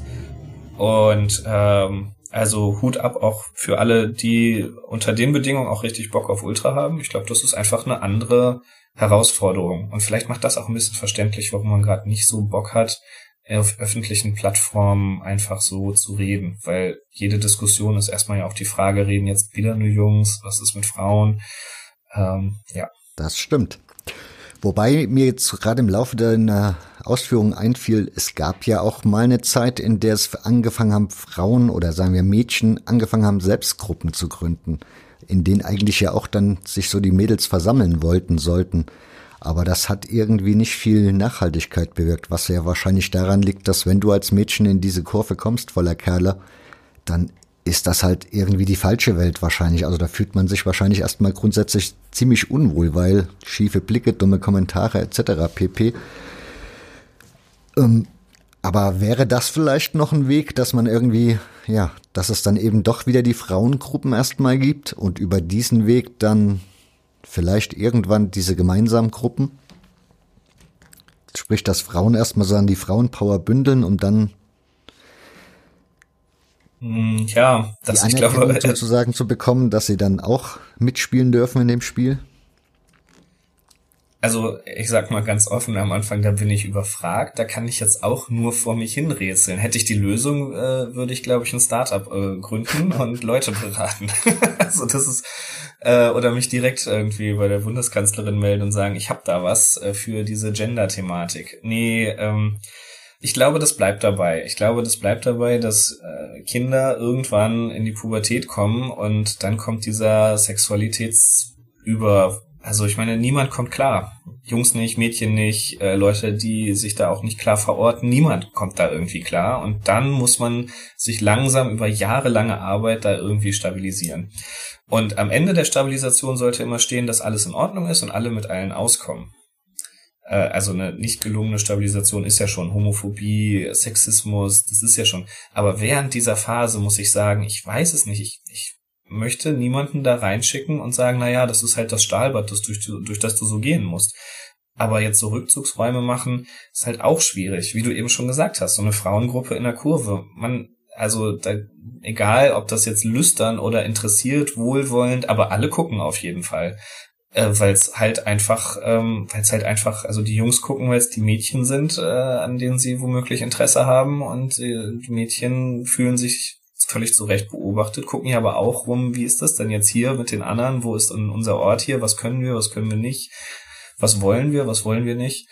Ähm, und ich glaube, das ist eine gesellschaftliche und ganz normale Verhandlung, die so auch in allen Hauspartys in dieser Zeit, auf allen Schulhöfen und äh, in der Ausbildung, äh, im Straßenverkehr, in den Diskos ganz groß und viel unregulierter und, und übergriffiger und äh, unter vielleicht noch ganz anderen Bedingungen ähm, auch stattfindet. Und ich fürchte, das muss an jedem kleinen Standort jede Gruppe für sich selber entscheiden. Machen wir lieber eine Frauengruppe, machen wir, versuchen wir es direkt für alle zusammen.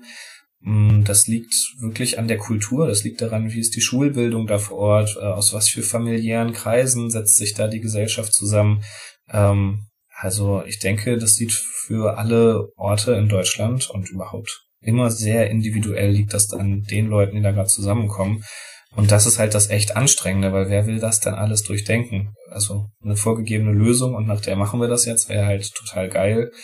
Ich glaube, ähm, so Hintergrundbündnisse sind da echt hilfreich, was ich eben meinte. Finn vielleicht auch so öffentlich, früh, da muss man sich auch nicht beteiligen, da hört man zu, die kann man dann toll finden oder doof finden, aber man hat wenigstens was, an dem man sich so ein bisschen abarbeiten kann, innerlich.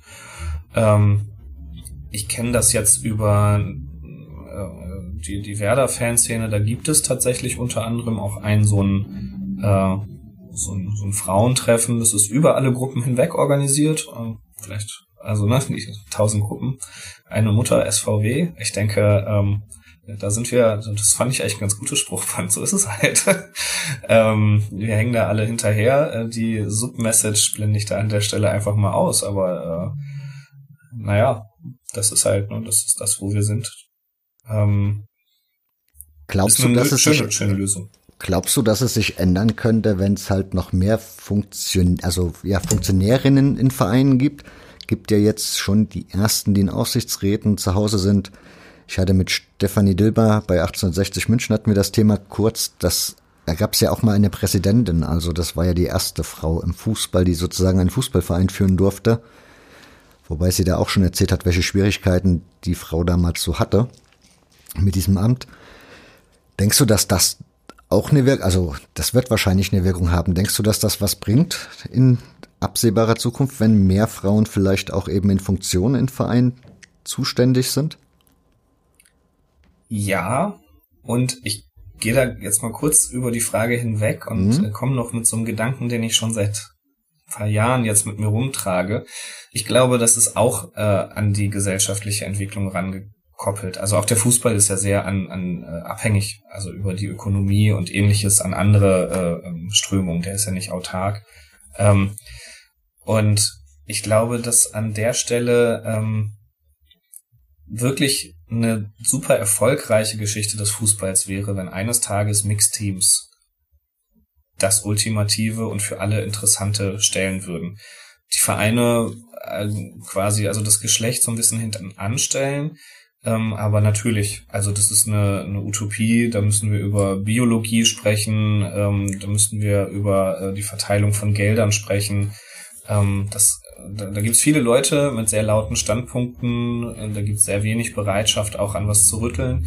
Und wie gesagt, der Fußball, glaube ich, ähm, ist erstmal, äh, da, da gibt es so ein schönes Buch von Eric Dunning auch, äh, der Norbert Elias in den Zivilisationsschritten ähm, ja folgt und daraufhin also äh, den Fußball anguckt, was bedeutet der Fußball eigentlich, die Entwicklung des Fußballs für die westliche Gesellschaft. Und das ist erstmal der Ort, wo die heftigen Konflikte ähm, ersatzweise und kultiviert, in einem Zivilisationsschritt jetzt kultiviert, ausgelebt werden können. Man muss sich nicht mehr umbringen, ähm, sondern es wurden halt erstmal in England halt verschiedene Sportarten, Boxen zum Beispiel auch, als, ähm, ne, man haut sich schon auf die mhm. Fresse, aber es gibt Regeln als Kulturschritt. So, okay, okay, ihr findet euch scheiße, haut euch. Aber es gibt jetzt hier einen Referee und es gibt bestimmte Sachen und es ist erstmal am Anfang und ähm, ich glaube, ähm, der Fußball wird sich immer weiter zivilisieren, wenn das auch die Gesellschaft in sich tut. Und ein Aspekt davon ist eben Geschlecht. Ähm, auch die Frage sicherlich natürlich von Heftigkeit. Also Fußballregeln werden ja angepasst. Ähm, wird, also werden mehr Fouls zugelassen, äh, soll es ein schöneres Spiel geben, ähm, soll das Ganze eine Leerstelle überdecken oder soll das eher die Gesellschaft widerspiegeln? Also da sind ganz viele äh, philosophische Fragen hinter und ähm, ich würde sagen, äh, mehr Frauen würde helfen, damit Frauen sich auch angesprochen fühlen, auch Identifikationspotenzial finden, ähm, so, so wie das Jungs eben ohne Ende tun. Also äh, und, und daran ja aber auch lernen. Also das, was mir wichtig ist, das ist das, was nur Jungs machen. Ähm, das schreckt natürlich dann auch davor ab, Mädchen irgendwie ernst zu nehmen auf eine Art, weil wenn die im, im eigenen Hobby nicht vorkommen, dann äh, warum sollte man sich da irgendwie eine, mit einer Position abgeben? Ähm, ja, und ich glaube tatsächlich, den Anfang nimmt das mit diesen Sportlern und das fängt mit der Körperlichkeit an und das wird dann mit der Zeit sozialer von, von dem, was so ein Idol für einen bedeutet. Aber ein Mixteam zum Beispiel, glaube ich, das kannst du ja nur von oben herab bestimmen sozusagen, weil wenn du rein nach dem Sportlichen gehst, sagst du natürlich, Männer sind, keine Ahnung, athletischer, wie auch immer. Und Frauen haben da und da ihre Stärken und spielen, also ich finde, ein Frauenfußballspiel ist immer ein anderes Fußballspiel wie das, was Männer spielen. So von dem, was weiß ich, von der Härte her zum Beispiel. Ohne dass ich das jetzt negativ meine, sondern es ist für mich, also als Zuschauer sieht das einfach anders aus, stellt sich das anders dar. Mhm. Von daher glaube ich, ist diese Möglichkeit eines Mixteams wohl nur gegeben, wenn das halt wirklich mal als Regel käme, dass man sagt, hier fünf, fünf und sechs, keine Ahnung, wie auch immer man das dann aufteilt, sind dann so und so. Und ansonsten glaube ich, von selber wird das nicht passieren. Also das wäre ja ähm, irgendwie, stelle ich mir das auch unfair vor, ehrlich gesagt, wenn du dann vorne als Stürmerin drin stehst und dann steht da so eine zwei Meter Kante vor dir von Mann, der dich dann da wegsäbelt oder so. Das, ich weiß nicht. Ich denke auch, also dass wir es, ähm, das, äh, also die Regeln müssen natürlich von oben festgelegt werden. Aber wo genau ist da eigentlich oben? Äh, und dann muss man sagen, das wird ja nur festgelegt, wenn es da von, also wenn es von unten irgendwie eine Form von Akzeptanz gibt. Das wird ja nicht in Ignoranz des Ganzen gemacht. Also ein Beispiel vom Videoschiedsrichter sieht man ja gerade, in was für einer unglaublichen Wechselwirkung das da weiterentwickelt wird und jede Kritik und jedes Wochenende es ist so langweilig geworden. Unterm Strich ist es viel fairer, ähm, ich muss ehrlich sagen, mit meinen Emotionen komme ich persönlich auch gut klar. Ähm, also ich, ich jubel auch gerne, nachdem ich gesehen habe, das Scheißtor gilt jetzt doch. Äh, oder ähm, ich jubel auch gerne mal, dass das Tor, wo die anderen gerade eben noch gejubelt haben, leider doch aberkannt wurde. Also so viel Schadenfreude ist da beim Fußball bei mir auch freigesetzt. Ähm, ich nehme das erstmal so hin. Für mich ist das nicht das große Thema. Ähm, aber ja klar, also äh, das geht nicht, ohne dass die gesamte Gesellschaft irgendwie offener wird. Und wahrscheinlich ist im ersten Schritt sowas wie äh, die Funktionärsposten und dann gäbe es natürlich die typischen weiblichen Kommunikationsdirektoren, äh, ist dann eine Frau, ähm, äh, sowas. Es gibt ja auch diese, diese Teammanager. Ähm, dann könnte, ne, das wäre auch eine typische also ganz historisch betrachtet, das, was als Frauenaufgabe Aufgabe so da im 19. Jahrhundert festgeschrieben wurde.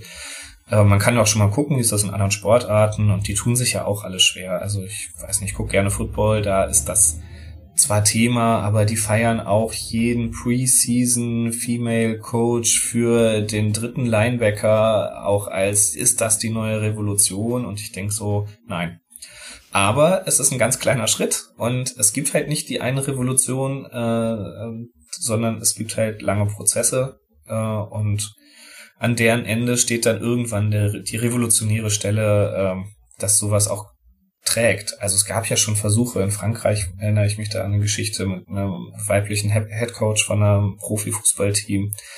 Ähm, aber ähm, natürlich, da geht da, da, da finden dann Projektionen statt. Ähm, da will ich jetzt nicht zu sehr in meine psychologischen Hintergrund verfallen, aber äh, das ist ganz schwierig. Das müssen alle gemeinsam erstmal irgendwie sich dahin entwickeln und natürlich, es gibt immer Protest von denen, die es noch nicht gemacht haben, aber wenn sich genügend Leute finden, die das äh, von Anfang an erstmal spannend finden, dann kann man anfangen, das umzusetzen. Man könnte ja auch, also meine erste Idee ganz konkret war, dass Werder hat ein Männerteam, Werder hat ein Frauenteam. Es gibt diese langweilige Saisonvorbereitung. Werder hatte jetzt jahrelang kein Geld, so richtig viel äh, zu machen. Die hätten doch einfach mal, äh, äh, weiß ich nicht, 10.000 Euro in ihre Mediendingens äh, Spenden da reinstecken können. Ein großes Spiel, Mixteams, äh, Werder 1 gegen Werder 2, ähm, meinetwegen auf Platz 11, meinetwegen im Weserstadion äh, alles in Kombination mit der lokal mit den lokalen Medien. Im Sommer ist nichts los, die Politik macht Pause ähm, und da hätte man einfach ein riesen Happening draus machen können. Oder kann man ja auch immer noch. Und das einfach mal ausprobieren, einfach mal ein bisschen Praxis sammeln, so was funktioniert, was funktioniert nicht. Jetzt mal äh, abseits von uns als Fans, ich äh, stelle mir das ziemlich witzig vor, wenn auf einmal diese Fußballprofis, die ja auch selber ein Bild von sich haben, äh, dagegen ist Achilles eine kleine Wurst. Ähm, das und, und dann diese diese Frauen, die dafür 500 Euro Bundesliga kicken oder oder 1000 Euro meinetwegen nebenher. Ähm, Werder, Werder hat die größten Talente verloren mit dem Argument, ich habe einen festen Studienplatz da, wo ich hinwechsel. Ähm, wow. Also äh, das, äh, welche Niveaus dann da auch zusammenkicken, da hast du natürlich recht. Die Athletik bei den Männern, die haben ja einen Auswahlprozess, äh, was die auch alle erzählen, was die an Schmerzmittel nehmen. Ich glaube, Doping ist ein Riesenthema im Fußball. Das kannst du halt, also es wird halt so viel Geld damit verdient, dass du, dass es viel zu teuer wäre, das aufzudecken. Ähm, aber ähm, gerade diesen Winter wurde ja auch wieder viel aufgedeckt, wo das, was auch immer so an der an der Grenze der der Fußballärzte äh, so stattfindet. Claudio Pizarro äh, immer die nette Anekdote, wie er im Werder Podcast einfach erzählt, ähm, ja, ich habe meinen italienischen Spezialart. Seit ich bei dem bin, kann ich auch äh, äh, noch ein bisschen besser wieder spielen, wo man sich dann auch natürlich drei Fragen stellt und sagt, egal, Legende, was für ein Typ, Hammer, geil. Aber was machen diese Spieler, äh, wenn die dann auf einmal mit, mit diesen Spielerinnen ein Mixteam bilden sollen? Ähm, also die können das ja nur lächerlich sehen, äh, weil sonst würden sie ja sich in ihrem, also da ernsthaft in den Wettbewerb zu gehen, natürlich, da wird dann gecheckt, da wird getreten, da wird äh, sonst was gemacht. Was die Frauen untereinander, finde ich, genauso machen. Da geht es auch darum, sich mit allen Mitteln durchzusetzen, die der Schiedsrichter äh, durchlässt. Ähm, aber halt mit einer viel geringeren Athletik. Da gibt's nicht diesen Auswahlprozess. Äh, gefühlt ist seit zehn Jahren jede neue ausgebildete U17 die beste, die es jemals gab, weil die Entwicklung im Frauenfußball da ist, aber halt auch, weil es so einfach ist, die zu entwickeln. Also im Männerfußball ein Prozent draufzulegen, super schwierig, wird optimiert ähm, tausend Ideen, wie das klappen kann. Ähm, beim Frauenfußball ähm, reicht eigentlich ein Sponsor, der sagt, oh, ich steck mal hier in den lokalen Frauenfußball 50.000 oder 100.000 Euro und davon hast du 10% Gewinn in, im sportlichen Erfolg. Äh, dafür kriegst du ja heute keinen Jugendspieler mehr bei einem Fußballverein. Das stimmt. ähm, ja, ich würde sagen, wechseln wir mal kurz das, oder wechseln wir mal das Thema. Machen wir mal einen harten Cut und kommt zum nächsten Punkt, der da wäre Ultra und Kommerz. Das hast du ja vor uns auch schon mal so ein bisschen durchblicken lassen, dass das da so, dass das ja auch so ein Diskussionspunkt sein kann, sprich, ob Ultras nicht letzten Endes dieses Business unterstützen mit ihrer Anwesenheit und dem, was sie da aus diesem Event in Anführungsstrichen machen oder zu einem Event machen. Wie ist da so deine Betrachtungsweise? Wenn du das schon so ansprichst, hast du dir da scheinbar ja schon reichlich Überlegungen zugemacht. Ähm, ja, ich merke gerade, dass ich in, in so eine klassische Position wiederkomme, wo ich alles das, was ich finde, was noch besser werden kann, kritisiere. Vielleicht mal so zwischendrin. Ich bin nach wie vor großer Fan von der Ultrakultur. Ich bin kein Gruppenmitglied mehr, aber ich bin, fühle mich zwei Gruppen nach wie vor sehr eng verbunden. Ich bin gerne da. Ich äh, rede gerne über das Thema. Also ich bin ja auch extra hier äh, in, in den Podcast gekommen, äh, um darüber zu sprechen. Mich fasziniert das und ich finde das meiste, was Ultras machen, äh, erstmal ziemlich geil. Also ne, allein die Organisation dahinter, das Singen, ähm, eben halt auch, wie du schon gesagt hast, das Zivilisieren von den Kurven, der Rassismus, der da thematisiert wurde. Um, ähm, und doch erwische ich mich jetzt bei der Frage nach dem Kommerz äh, wieder äh, an, an so einer Stelle, dass ich denke, na, da geht doch noch mehr, da muss doch noch mehr. Also vielleicht erstmal, was ich wirklich zutiefst teile, ist dieser Protest gegen den Montag, gegen das Montagsspiel. Und ähm, das das kann man aber aus verschiedenen Richtungen kritisieren. Und ähm, ich kritisiere das nicht, weil die da oben noch mehr Geld verdienen wollen. Ich finde, das ist legitim und mein Gott, dann gibt's halt noch mehr Geld für den Fußball, so ist das eben. Ähm, ich kritisiere das, weil ich will Fußball als ähm, meinen festen Wochenendtermin. Ähm, und der soll halt aber am Wochenende bleiben, weil ich will die Woche nutzen, um andere Dinge mit meinem Leben zu machen. Und äh, es ist toll, dass Europapokalspiele das sein können, aber ich finde, dass ähm, ja, da habe ich auch Glück, dass mein Verein dann nicht ständig Europapokal spielt. äh, dann würde ich nämlich weniger mit meinem Leben hinkriegen. Vielleicht würde ich noch mehr reisen. Ähm, was, was wirklich eine Schwierigkeit ist, wenn man es auf, auf, auf die gesamte Fankulturbewegung sieht, ist immer wieder den Schritt von Kommerzkritik zur Kapitalismuskritik zu machen. Ähm, weil das mündet ja manchmal wirklich in ganz reaktionären Kritiken. Ähm, äh, zuletzt natürlich ganz stark nochmal bei, bei Leipzig, äh, Red Bull Leipzig. Ähm, da werden das, das, da gleiten viele Leute in, in das zugrunde liegende ähm, äh, antisemitische Denken, was hier in Deutschland halt auch einfach ein Thema ist bei aller Aufarbeitung. Ähm, äh, auch zurück, wo ich denke, nein, äh, wir müssen da anders drüber reden. Also vor allen Dingen, weil viele für ihren eigenen Verein dann Ausnahmen machen und bei den anderen ist der Sponsor dann eine Heuschreck und beim einen ist es ein, beim eigenen ist es ein Gönner und äh, viele verstricken sich in Widersprüche, die nicht notwendig sind, wenn man sagt, das Problem hinter dem ganzen System ähm, kann man erstmal im Kapitalismus finden.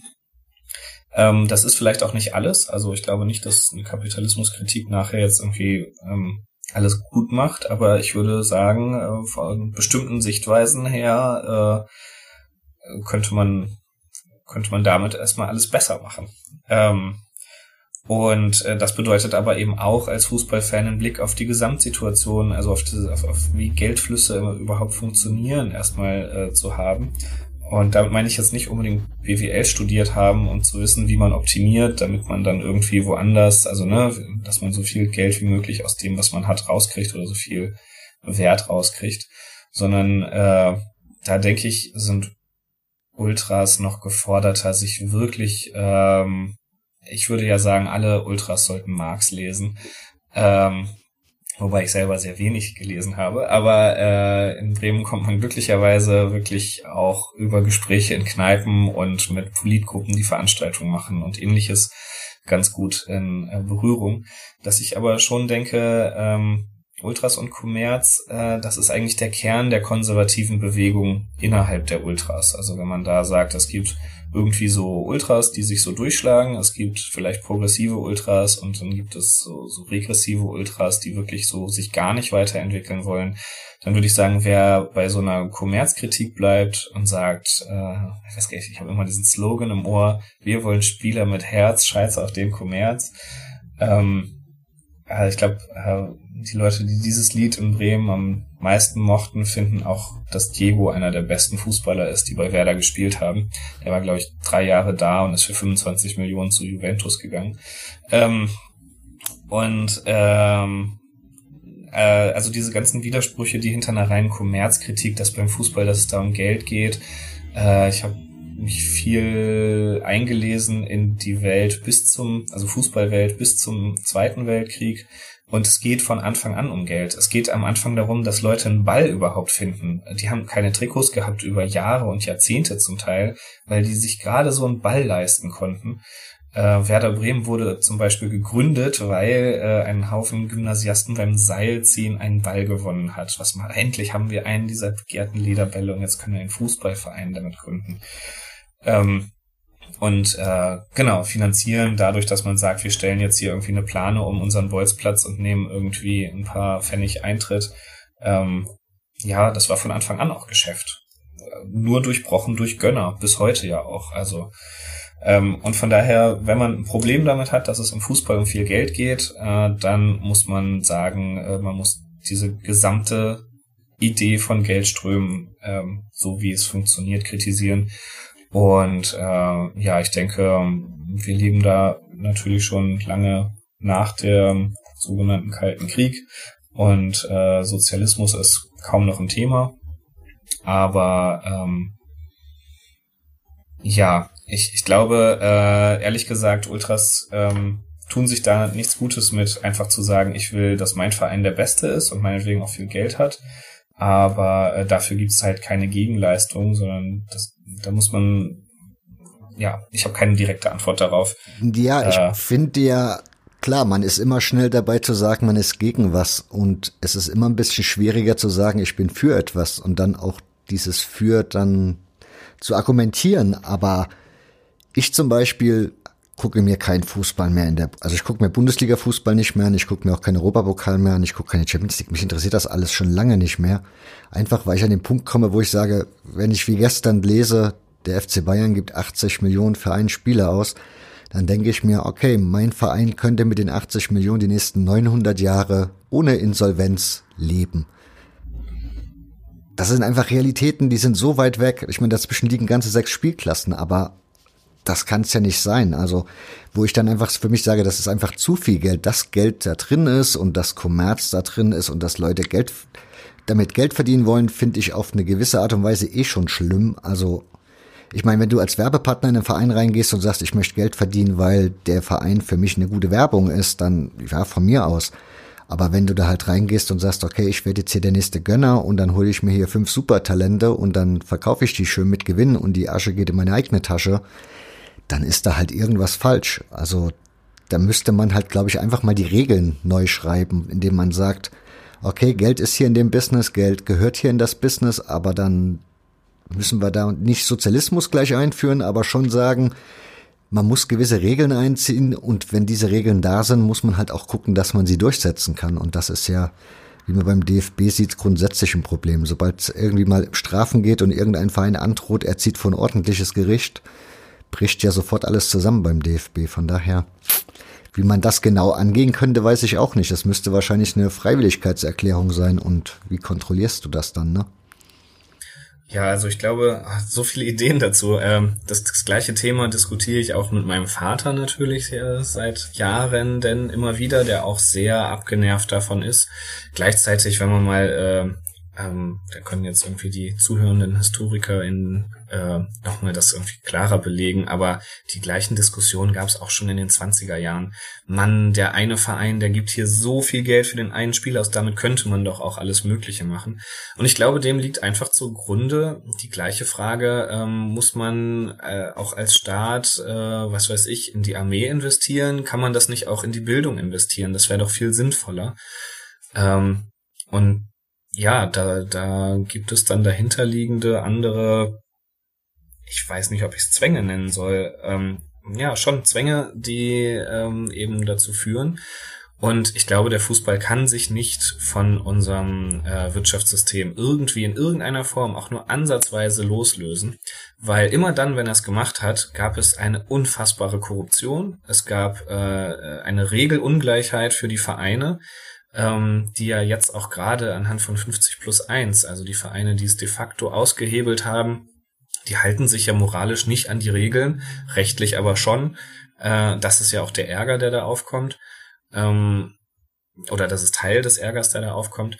Ähm, und ich glaube, da sind wir in Deutschland sogar noch nicht mal wirklich an ansatzweise in den schlimmen Gegenden. Ähm, wenn man mal die Football Leagues sich anguckt vom, vom Raphael Buschmann, ähm, den ich so einmal auch live darüber äh, reden hören konnte. Das fand ich ähm, wirklich sehr eindrücklich, wie der darlegt oder sehr präzise nichts Falsches sagt, aber einem nahelegt, äh, was im Fußball eigentlich passiert finanziell, nämlich äh, diese unglaublichen Summen werden ja nicht von den lokalen Sponsoren und dem Dachdecker, der irgendwie noch die Werbebande besorgt, äh, ähm, äh, generiert, sondern da geht's um Waffenhandelgelder, äh, die über Fußballvereine hintenrum äh, geschoben werden können.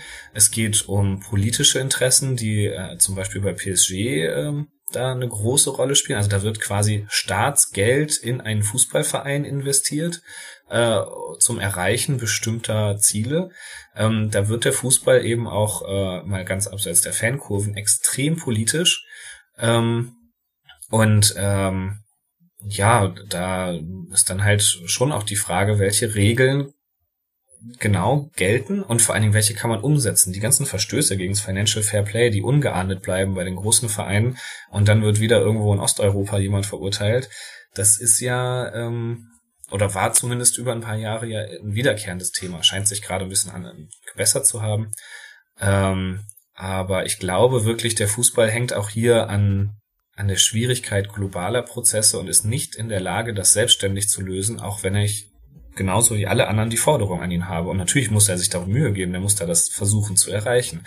Und das sehe ich auch nicht so richtig. Also im deutschen Sport ein bisschen mehr. Man muss sagen, Martin Kind kriegt seinen eigenen Verein nicht. In, ist doch schön. Da, da werden mal die Regeln tatsächlich durchgehalten. Also äh, da kann man sich jetzt auch überlegen, ist das einer, der will dann Mehrwert generieren? Ist das da vielleicht jemand, der einen, ähm, na nee, ich will jetzt meinem Vater nicht zu nahe treten, also der 96er ist, ähm, aber der diesen nicht so erfolgreichen, kriselnden Verein da erstmal auch äh, zu was gemacht hat. Ähm, also in, an welcher Stelle ist der jetzt äh, ein Investor, der kalkuliert und an welcher Stelle ist es einfach ein reicher Mann, der sich ganz viel Ärger auflädt, äh, um im Fußball sich zu profilieren. Ähm, und und ähm, ja, irgendwo ist er beides. Und ja, bei Leipzig ist dann natürlich äh, noch krasser. Also genau, dann hatten wir die Hop-Situation. ähm, der da seit Jahrzehnten seinen Dorfverein groß gemacht hat, wo man dann auch denkt, die Leute, die es am lautesten kritisieren, wirken immer wie die, die es als erstes selber machen würden. Ähm, aber das ist natürlich eine miese Unterstellung. Ähm, der, äh, der ist ja auch ein, ein also der ist ja auch irgendwie ein schwieriger Typ. Also ich weiß auch nicht, so teilweise finde ich, hat er auch mal recht, aber ich mag den jetzt auch nicht. Und dann ist er aber auch eine Privatperson, der hat halt sein Geld, der steckt das in seinen Verein und macht und tut und hat da bestimmte Werte, nach denen er das tut. Ähm, halt, weiß gar nicht, ist ja auch so ein Schwabe. Ähm, äh, da gucken wir hier von Berlin aus ja, äh, naja, äh, gibt ja viele Klischees dazu. Und äh, dann gibt's aber halt ganz neu die Situation und das regt ja offensichtlich noch mehr auf. Äh, jetzt gibt's ausländisches Geld von einem globalen Investor. Ähm, und an der Stelle ähm, fällt die Kritik ja wirklich in vielen Stellen in, in die ureigenste oder in die Kritik, wo ich sage, oder, oder in die Diskriminierungsform, wo ich sagen würde, da steckt alles drin, was was, was wir so kennen, nämlich in den Antisemitismus. Da ist die Heuschrecke, die Krake, da ist der gut vernetzte, kein, kein eigenen, keine eigene Herkunft habende Global Player, äh, äh, und das sieht man ja auch in der ein oder anderen Kritik. Also das ist halt manchmal plump antisemitisch, manchmal sekundär antisemitisch. Ähm, und ich glaube, an der Stelle ähm, sind Ultras die armen Schweine, die äh, wütend in eine Richtung poltern, wo das ganze Fußballsystem schon überfordert ist, dem sie im Endeffekt nun mal angehören. Und dieses Fußballsystem Teil von der Welt ist, die äh, 30 Jahre nach dem Kalten Krieg und nach dem Ende von, von der praktischen kommunistischen naja, Umsetzungsversuchen einfach jetzt im, im wie nennt man es, Spätkapitalismus äh, steckt ähm, ehrlich gesagt äh, bin ich schon mit der äh, mit der Freude über den Protest an Montagsspielen äh, habe ich auch Freunde, die sagen, hör mal, was bist du denn für ein äh, regressiver Typ? Äh, so Netflix äh, völlig in Ordnung, alles immer auf Abruf und zu allen Zeiten, aber jetzt auf einmal deine deine Fußballspiele nur noch am Samstag haben wollen, ist doch schön für die, die samstags regelmäßig arbeiten, aber eben montags mal wenigstens ins Spiel kommen, äh, zu einem Spiel kommen können. Ähm, und da sage ich an der Stelle, nee, also wenn es jetzt wirklich nur meine Interessen geht, dann ist Fußball da eher mein äh, Gottesdienstersatz. Den möchte ich fest an einem Tag haben und da möchte ich dann meine Wochenenden drum planen können oder es halt ausfallen lassen. Aber an welcher Stelle würdest du sagen, also ich meine, bei Hannover 96, weil du es als Beispiel genannt hast, da hat die Fanszene insgesamt ja einen ziemlich guten, also unfassbares Durchhaltevermögen gezeigt und hoffentlich wird's dann jetzt auch am Ende wirklich belohnt. Aber das, ich meine, damit drehen sie das Rad ja auch nicht zurück. Also bei ihrem Verein vielleicht mal noch mal wieder ein Stück, aber insgesamt ändert das ja nichts im Fußball. Wo würdest du aber sagen, als oder wenn du jetzt deine eigene Ultragruppe züchten könntest, sozusagen, ja. und sagen könntest, so, das sind jetzt alles, die machen alles so, wie ich das jetzt will. Was würdest du, ja, wo würdest du deine Kritik ansetzen oder was würdest du machen? Würdest du jetzt zu Werder Bremen gehen, würdest sagen, passen auf, ihr habt da euren Leit, eure Leitwerte, die ihr da immer so aufzählt und jetzt halten wir uns mal da dran und ja, dann diskutieren wir jetzt mal über Wiesenhof oder wie auch immer. Wo willst du da mit einer Kritik anfangen? Ja, das ist ganz witzig, weil im Grunde haben wir das ja gemacht am Ende vom, von Rakai Wert, dass wir mit einer neuen Gruppe äh, extrem politisch gestartet sind, extrem eng waren. Und es ist aber halt eine Ultragruppe, also das funktioniert auf jeden Fall nicht. ähm, also, ne, 20 Ultras, 30 Meinungen, das bleibt dabei. Ähm, und äh, das gilt dann auch. Aber ähm, ja, von, von meiner Sichtweise her würde ich sagen, ähm, die Widersprüche, die im Fußball auftauchen, gerne weiterhin aufdecken, benennen, kommunizieren, aber äh, das Problem ist ein gesellschaftliches und das liegt ja, das kann man auch nicht mehr auf der Straße oder im Parlament lösen. Das ist eine globale Entwicklung, wo das einzige erstmal äh, ist, was, was irgendwie weiterhilft, wäre, wie gesagt, Marx lesen und anfangen, äh, sich Gedanken zu machen, ob es äh, zwischen dem, was wir haben, zwischen dem, was man da liest, noch andere neue Ideen gibt. Ähm, irgendwo wird sich sicherlich äh, auf, auf die Menschheitsgeschichte wird man sich von dem, was wir haben, lösen. Aber ich fürchte, bis dahin wird es diese Umverteilung an die Spitze, ne, vom, vom, vom Elend an die Spitze erstmal geben. Man muss sagen, dass es auch widersprüchliche Informationen ja dazu gibt. Also geht es den Menschen besser oder schlechter? Äh, grundsätzlich ähm, ist diese Industrialisierung in den letzten 200 Jahren ja was, was den Menschen zugute läuft. Ich meine, ich bin, wir sind beide keine besonderen Leute, sitzen hier auf dem Freitagmittag und äh, können Podcasts miteinander aufnehmen. Da hätten die Leute aber vor 150 Jahren gelacht. Also äh, die hätten einfach nicht mehr mit uns geredet, glaube ich, weil die kaputt von ihrer Feldarbeit gewesen wären oder von ihrer, äh, je nachdem, wo sie gewohnt haben, Fabrik oder so.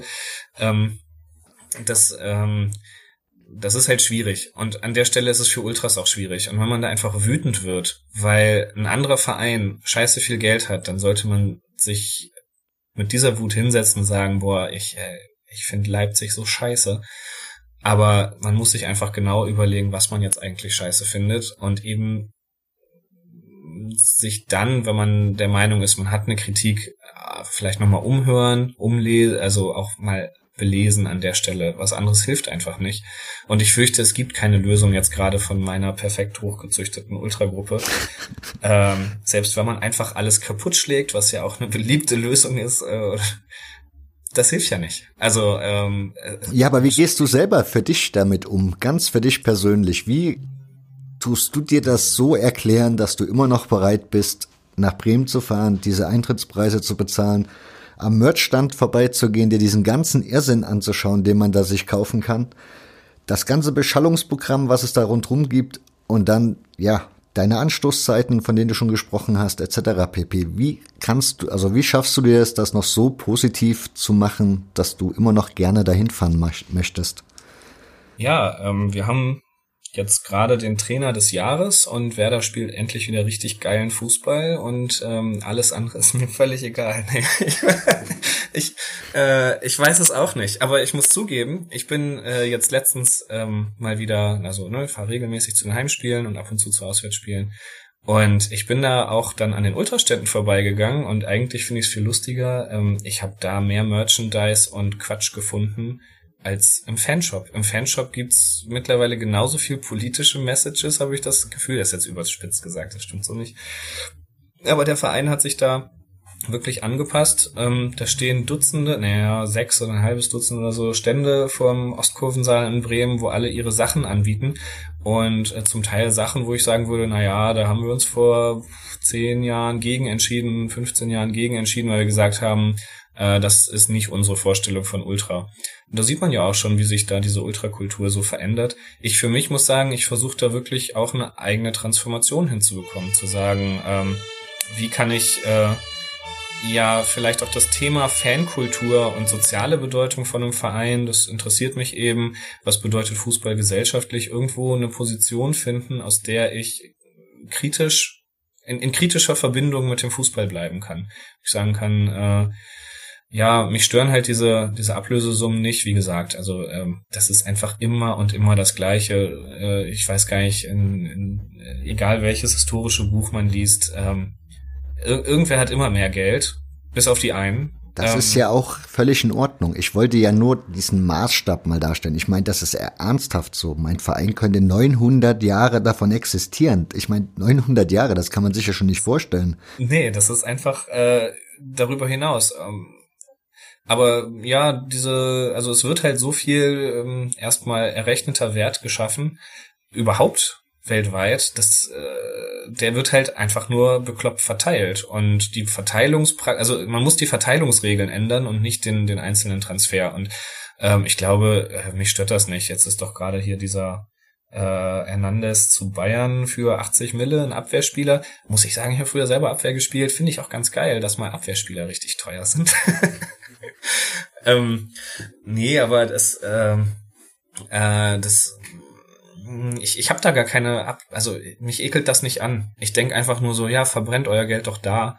Äh, was mich, was mich viel mehr ankotzt, ist, dass Bayern das mit Geld macht, was von Leuten kommt, die ihre, ihre Menschenrechtsverletzungen damit äh, irgendwie kaschieren. Und ich denke, das sind die Sachen, wo ich denke, Leute, wir brauchen äh, eine Moral auch im Geldfluss und das Problem sehe ich nicht darin, dass Vereine, die das durchkalkulieren, sagen, äh, der kriegt einen Fünfjahresvertrag, dann kostet der uns jedes Jahr 16 Millionen. Ähm, wenn wir ihn äh, vorher verkaufen, müssen wir halt äh, für die letzten Vertragsjahre immer 16 Millionen einfordern. Ähm, wenn der gut spielt, dann verdienen wir mehr Geld, äh, dann kriegen wir wieder die Einnahmen rein, wir haben unsere sonstigen Verträge abgeschlossen. Ähm, das sind ja diese Verteilungslogiken, die sind ja auch auf die Transfers einfach angewandt. Also wenn äh, da ist doch gerade dieser Spieler ähm, in Frankreich von Nantes äh, nach, nach Swansea, glaube ich, gewechselt und ähm, dann überm Ärmelkanal abgestürzt für eine Summe äh, 17 Millionen oder so. Dafür, das ist so Kategorie, da haben wir Özil und Klose äh, verkauft für, für diese Gelder. Ähm, den kannte ich nicht und jetzt gibt's da eben diesen Streit darum, äh, ob der, äh, also wer, wer da das Geld wie kriegt. Ähm, dann ja, da, da passen ja vorne und hinten keine, keine Relationen auf die paar Jahre, denke ich mir zumindest. Also ich habe für mich die Lösung gefunden. Also es ist auch keine Lösung in dem Sinne. Aber ich habe für mich die Entscheidung getroffen, dass ich diesen Fußball so nicht mehr unterstütze. Das heißt, ich gehe hier bei meinem örtlichen lokalen Verein gucken. Das ist ein wunderschönes Fußballstadion, alt abgeranzt, wahnsinnig schön. Dazu kommt Beschallungsmusik, die ist zwar manchmal echt grauenvoll, aber das ist halt noch oldschool von der Musik her. Mehr ist da auch nicht. Also im halben Stadion hört man die, glaube ich, auch nicht, weil da die Boxenanlage nicht geht. Du kriegst deine Stadionwurst, du kriegst dein Bier, alles noch relativ bezahlbar. Der Eintritt ist sportbillig. Ich meine, ich glaube vier oder sechs Euro im Moment der Stehplatz. Also herzlichen Glückwunsch. Das ist dann so, wo ich sage, das ist meine Welt, die kann ich mir noch leisten, da gehe ich auch gerne noch hin. Mir ist auch klar, dass der Verein auch gerne da oben hinstrebt. Und wenn der sportliche Erfolg käme, diese Spielregeln auch Einzug halten würden in dem Maße. Aber ja, das ist, wo ich einfach sage, ich protestiere einfach so, dass ich da oben wegbleibe, mich, mir das auch nicht mehr angucke. Ich leiste mir auch kein Sky-Abo oder Dassen oder sonst irgend sowas. Das verweigere ich alles. Also insofern, das ist meine Art von Protest. Und das hätte ich mir von den Ultras aber irgendwann an irgendeinem Punkt auch mal gewünscht. Weiß ich nicht, ob das erfolgreich ja. gewesen wäre, wenn alle Kurven auf einmal leer geblieben wären oder zumindest stimmungstechnisch tot dass da vielleicht irgendwann mal jemand bei den Vereinen wieder auf die Idee gekommen wäre, irgendwie wird unser Produkt so schlecht, wir müssen da einen Kompromiss finden oder wie auch immer. Weil das ist so das, ja, ich weiß nicht, wie man das sonst durchbrechen möchte. Aber ja. Ich glaube, da ist tatsächlich die Abhängigkeit der Ultras von ihrem Verein, also von dem Geschehen, dass da was ist, auch da. Also, Aber du könntest doch zweite Mannschaft gucken gehen.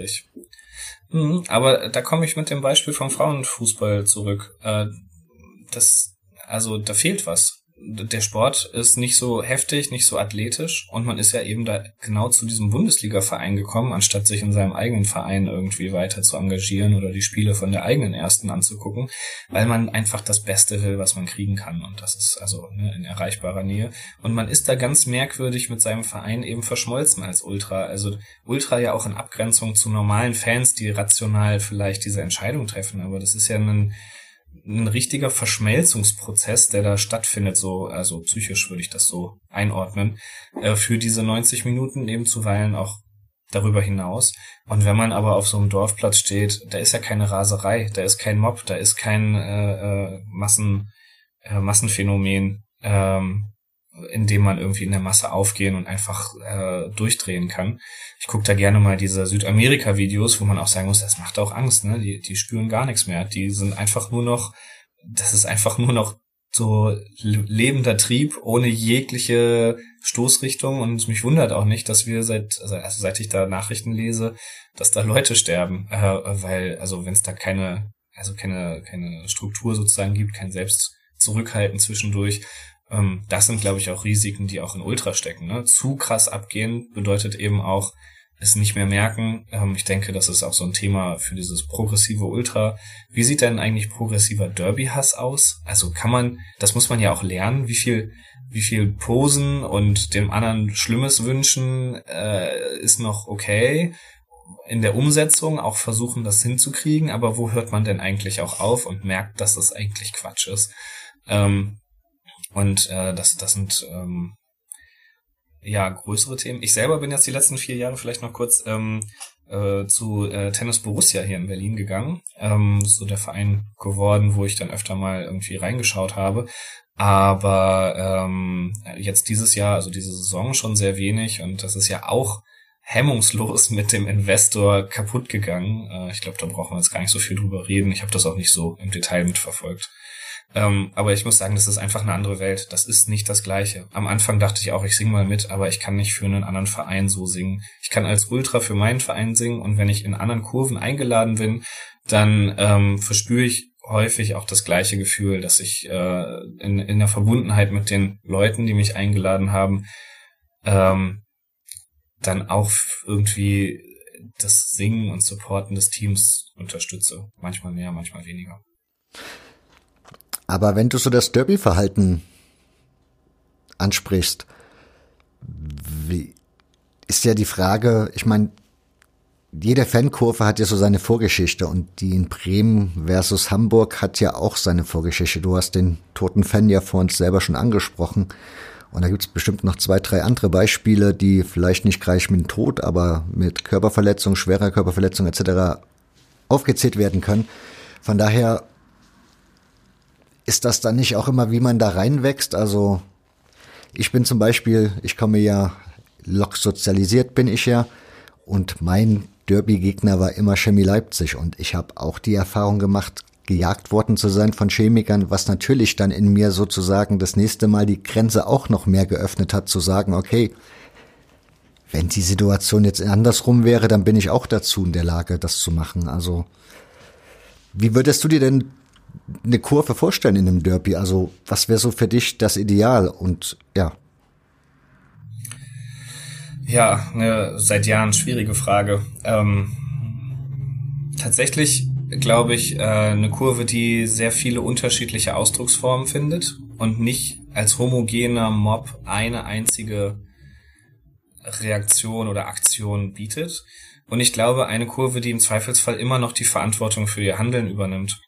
Und ähm, ich glaube, an der Stelle würde ich so den, den Bruch machen. Also, ne, die im Zweifelsfall, und da muss man sagen, ich habe da auch viel Quatsch gemacht. Auch da wieder als Jugendlicher. Ähm, beim Derby ist alles ein bisschen anders. Ach so progressiv, durch die Seitenstraßen stöbern. Ich habe da niemanden gefunden, außer unsere eigenen Hools, die uns, an der, die uns ja eigentlich scheiße fanden. Ähm, aber äh, äh, die dann an dem Tag in der Regel auch nichts gemacht haben ähm, was auch zeigt, was für eine komische Ausnahmesituation so ein Derby dann sein kann. Und ich würde sagen, für einen äh, für, für eine kritische Haltung, ich weiß nicht, also für mich, ich mag den HSV jetzt auch nicht besonders, aber ich kenne mittlerweile coolere HSVer als einige Leute aus meiner eigenen Fankultur, Fanszene oder weiß ich nicht. Ähm, das ist schon schwierig, das an so einem Derby-Tag nicht auch mitzudenken und zu sagen, ach, da drüben steht doch, haha, und boah, ja, eigentlich das letzte Mal, als wir Bier trinken waren, war es auch echt mega nice und wir haben echt viel gemeinsam und äh, dann zu denken, boah, ich stehe hier mit Leuten, die gar, also die, die einfach ja wirklich alles dahin projizieren. Also da ist ja nichts wirklich. Das sind ja mehr oder weniger die gleichen Leute mit gleichen Werten. Und ähm, ja, da komme ich schon immer mal wieder ins, also ins Schwierige. Gleichzeitig, also äh, also schon jeder Punktverlust an den HSV, klar, die Situation kann es mal hergeben, aber man muss das scheiß Fußballspiel gewinnen. Das ist für mich nach wie vor, ich denke auch äh, für Ultras sehr hilfreich, wenn man sich immer wieder darauf besinnt, dass man ein Fußballteam unterstützt, dass man auch mehr macht, aber dass man vor allen Dingen diese scheiß Spiele gewinnen will und dementsprechend ähm, wer, wer angespannt ist, wer richtig motiviert ist, der äh, hört nicht eine Sekunde auf zu singen und wenn er noch kann, dann nimmt er sich eine Schwenkfahne und äh, man kann da über Kurios und Pyrotechnik sich viele dann schon eher geplante Aktionen meiner persönlichen Vorliebe äh, Gedanken machen. Ähm, aber in erster Linie ähm, denke ich, ein wichtiger Schritt ist immer schon, seine Gefühle da im Allgemeinen zu verbalisieren. Und da finde ich so in der Masse zu singen dann schon auch ziemlich gut.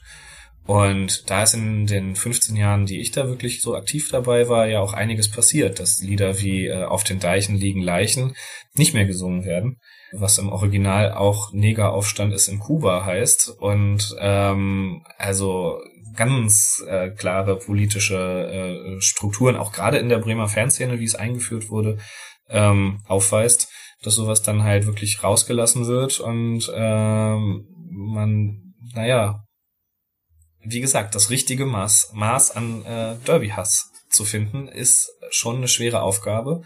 Und ähm, natürlich macht man auch mal was falsch. aber da muss man eben daraus auch lernen. Und das ist ja so ein bisschen der Vorwurf, der auch immer wieder in Richtung vom HSV geht, dass man nicht so genau weiß, ob sie es dann zwischendurch lernen oder äh, gut, das ist aber vielleicht auch die Spannung eines Derbys. Man weiß eben nicht, wie es wird. Aber ja, aber zum Beispiel, also ich mache mich jetzt mal richtig schön unbeliebt. Das letzte Hamburger Derby. Ich mag den FC St. Pauli sehr, sehr, sehr und verfolge den schon ewig. Und für mich war es immer so diese kreative Fanszene, diese, wir machen nicht jeden alles mit, wir haben unseren eigenen Stil und Weg und wir sind eher so, dass wir ironisch uns lustig machen, wenn Leute uns als Zecken bezeichnen, dann singen wir da halt ein schönes Lied noch drüber und feiern uns selbst als Zecken. Es war halt immer so eine Selbstironie dabei. Und bei dem Derby hatte ich eigentlich auch wieder genau sowas in der Richtung erwartet. Und dann kam eigentlich das, was ich überall anders auch sehen kann. Also das war für mich so ein, da hätte ich halt mehr Klasse, sage ich jetzt mal böse, erwartet. Ähm, ja, immer schwierig. Ähm, schwierig, sich auch zu anderen Fanszenen jetzt irgendwie sehr detailliert zu äußern. Ähm, also mein persönlicher Derby-Hass ist da irgendwie auch, wie gesagt, ambivalent. Ähm, ich bin da von vornherein auch keiner der ganz großen, oh krass, das Derby, da muss es aber richtig knallen, da müssen wir was richtig krasses rauslassen. Ich war dann immer so, nö, da, ja, mir, mir, ich bin da eben auf den Support fixiert, von Anfang an gewesen. Ähm, andererseits, als dann das erste Relegationsspiel vom HSV gegen Fürth war, stand ich im Gästeblock. Äh, ich habe die anderen Relegationsspiele mit Feuereifer verfolgt. Ich habe das Abschiedsspiel, haben wir uns getroffen mit mehreren Leuten, zu sagen, wir hören das jetzt ganz klassisch im Radio. Das war auch sehr geil. Ähm, also da, das ist jetzt nicht so, dass ich da wirklich neutral oder sowas bin. Ähm, und dann war ich jetzt eben durch glückliche Umstände sogar bei beiden äh, Hamburger Stadtderbys eben auch. Ähm, ja, über Freunde, Kontakte. Und ähm, also gerade im Volkspark war spürbar, was für eine unfassbare Anspannung da ist. Niemand wusste, also äh, bei mir kam es an, wie niemand wusste wirklich, was jetzt passiert. Und da fehlte die Routine. Da fehlte, da fehlte das, was, was man macht, was man nicht macht. Ähm, man wollte alles machen und wusste, das ist zu viel. Und auf beiden Seiten hat man sich äh, eines typischen Ultrareservoirs an Sachen bedient. Und wenn ich das richtig mitbekommen habe, waren beide Seiten recht kritisch mit dem Support hinterher, aber vielleicht bin ich da auch gar nicht so drin. Und ähm, ja, jetzt beim Rückspiel ist es halt eher ausgeschlagen in Richtung des, jetzt machen wir alles. Ähm, und dabei würde ich sagen, da waren auch coole Aktionen dabei, aber diese besondere, das, wofür man jetzt auf St. Pauli guckt, war nicht dabei beim HSV muss man fast sagen, da erwarte ich ja gar nichts. Also äh, Rechtschreibfehler möglichst wenige, ist schon mal gut. Ähm, und bitte, bitte nicht zu peinlich. Aber ähm, ähm, da würde ich fast sagen, dadurch, dass die da so eben genau diese von mir vorhin kritisierte konservative Linie gefahren sind, war das ja eigentlich äh, irgendwie ganz gut. Die haben dann nachher das Millantor ganz schön zusammengesungen. Ähm, ich glaube, wenn man da wirklich sich mit beschäftigen will, dann sollte man sich eher äh, wirklich mit dem Millanton, mit dem äh, magischer FC und äh, solchen Seiten beschäftigen. Ähm, mein Eindruck war ähm, schon eine Veränderung vom ersten zum zweiten Derby. Im zweiten fühlte ich, fand ich alles dynamischer. Ähm, Im ersten war es eben wie verkrampft, also wie ein Krampf eigentlich im Bein. ähm, aber ähm, ich habe ja auch gar nicht alles mitgemacht. Ich, ich war nicht die Tage vorher da, ich war nicht die Tage nachher da. Ich bin äh, beim einen Spiel anders als beim anderen äh, relativ kurz vorher angereist, hatte meine eigenen Themen im Kopf und äh, war irgendwie da, um um gegen den HSV zu sein, um dabei gewesen zu sein, wenn sie wieder ins Fettnäpfchen treten und äh, ja, ähm, das halt mit Freunden zu machen. Eingeladen eben auch und äh, äh, da mit zu supporten. Mhm, aber das wirklich zu äh, beurteilen im, im Großen und Ganzen fällt mir dann schon schwer. Ja gut, liegt vielleicht ja auch daran, dass dieses Derby ehrlich gesagt so selten stattfindet, dass man da ja auch wirklich keinerlei Erfahrung so miteinander hat, was ja in anderen Städten wesentlich anders ist. Also jetzt mal angenommen, der HSV steigt nächstes Jahr auf, bin ich auch gespannt, was machen denn eigentlich dann? Also ist, ist dann das so eine kurze Lücke ähm, oder heißt das dann auch, oh, schon schon zwei Spiele weniger, jetzt wird nochmal ganz neu aufgetischt. Ähm, was macht das mit den Leuten? Also ich glaube nicht, dass der HSV vergessen ist, aber so äh, andererseits Werder ist ja seit Jahren als Szene nicht mehr im Volkspark angekommen. Ähm, ähm, so, dass ich da dann öfter auch mal ohne Freunde oder mit wenigen Freunden äh, stand. Ähm, da sind ja auch schon in dem Sinne Erfahrungen verloren gegangen, wie man geile 90 Minuten auf den Tisch legt und der Fokus geht extrem auf Anreise und und drumherum und wie kann das alles irgendwie klappen.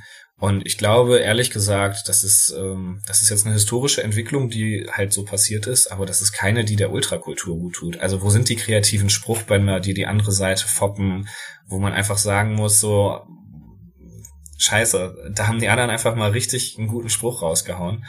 Ähm, das, das geht mir in den letzten Jahren generell unter, finde ich auch. Also da, da fehlt der Mut, einfach mal ein bisschen was Witziges auch auszuprobieren.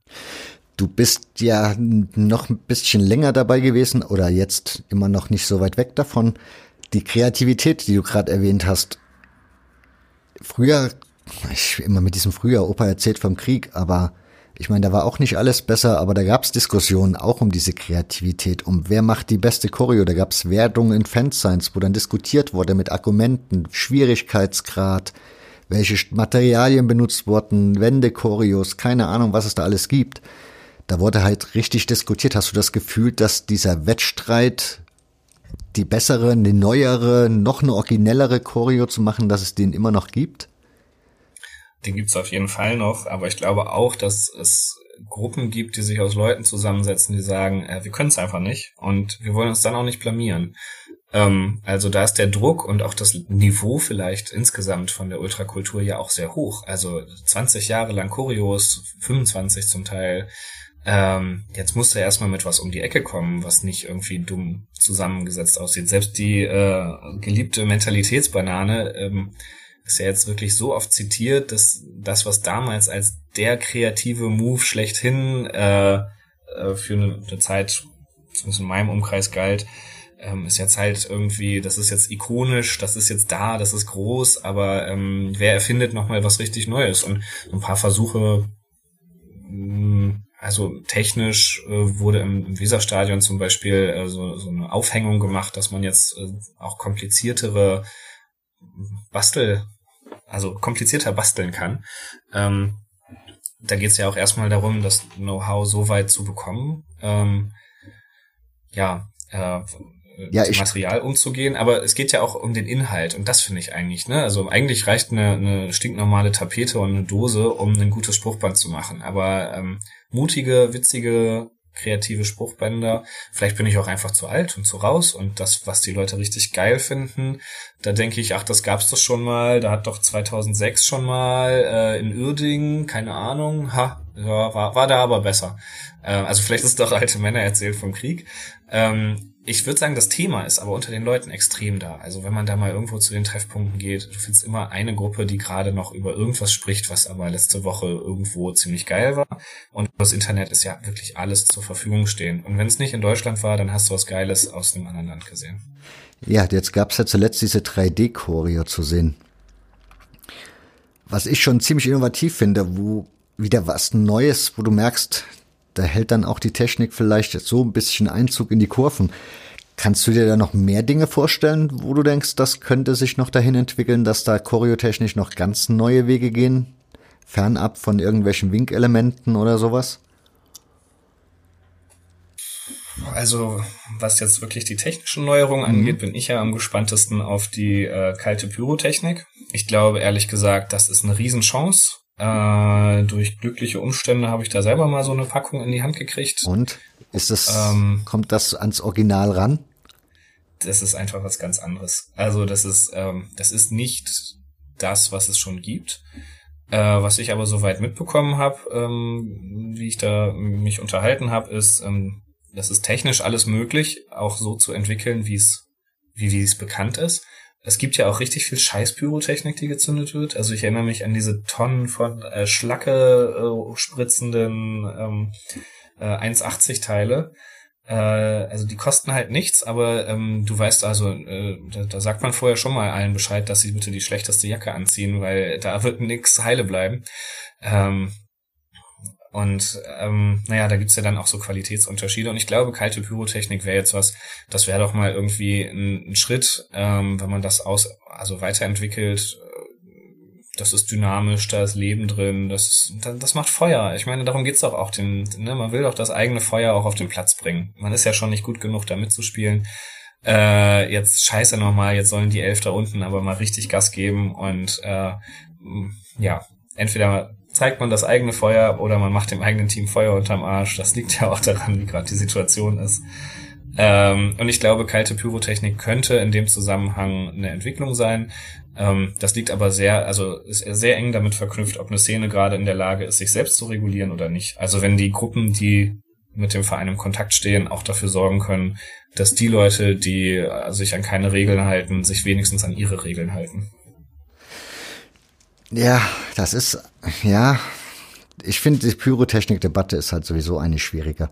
Klar, vielleicht ist das die Lösung, hätte auch schon mittlerweile andere Lösungen gegeben, aber die wurden ja nie wirklich dann letzten Endes ernsthaft diskutiert. Man hatte schon Ende der 90er ange oder nee, Anfang doch eigentlich schon angefangen, so diese Diskussion zu führen von wegen, dass man die Bengalos kontrolliert abbrennen lässt. Da hatte man ja dann diverse Spiele mit Sandeimern nebendran und also als solche Sachen und Erlaubnis mit der Feuerwehr und keine Ahnung. Die wurden ja nachher nie weiter diskutiert und ja, von daher weiß ich nicht. Wäre das vielleicht die ideale Lösung, wobei dann ist der Rauch auch immer noch da, womit man sich dann wieder aufregen kann.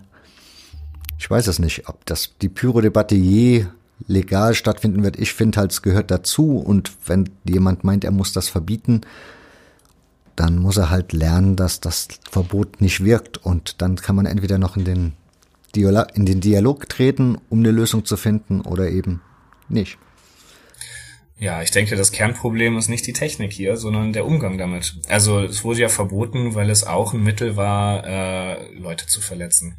Jetzt haben Ultras äh, über ihre äh, Machthaltung über die Kurve ja an fast allen Stellen hinbekommen, dass kein Pyro mehr aufs Feld geworfen wird oder an vielen Stellen, dass man bestimmte Bedingungen, äh, ne, dass man sich einfach von sich aus, von, von einem inneren Antrieb, nicht von einem äußeren Zwang, nicht durch Sicherheitsböden, sondern wenn man selber sagt, ich bin jetzt soweit, ich kann das, äh, sich daran hält.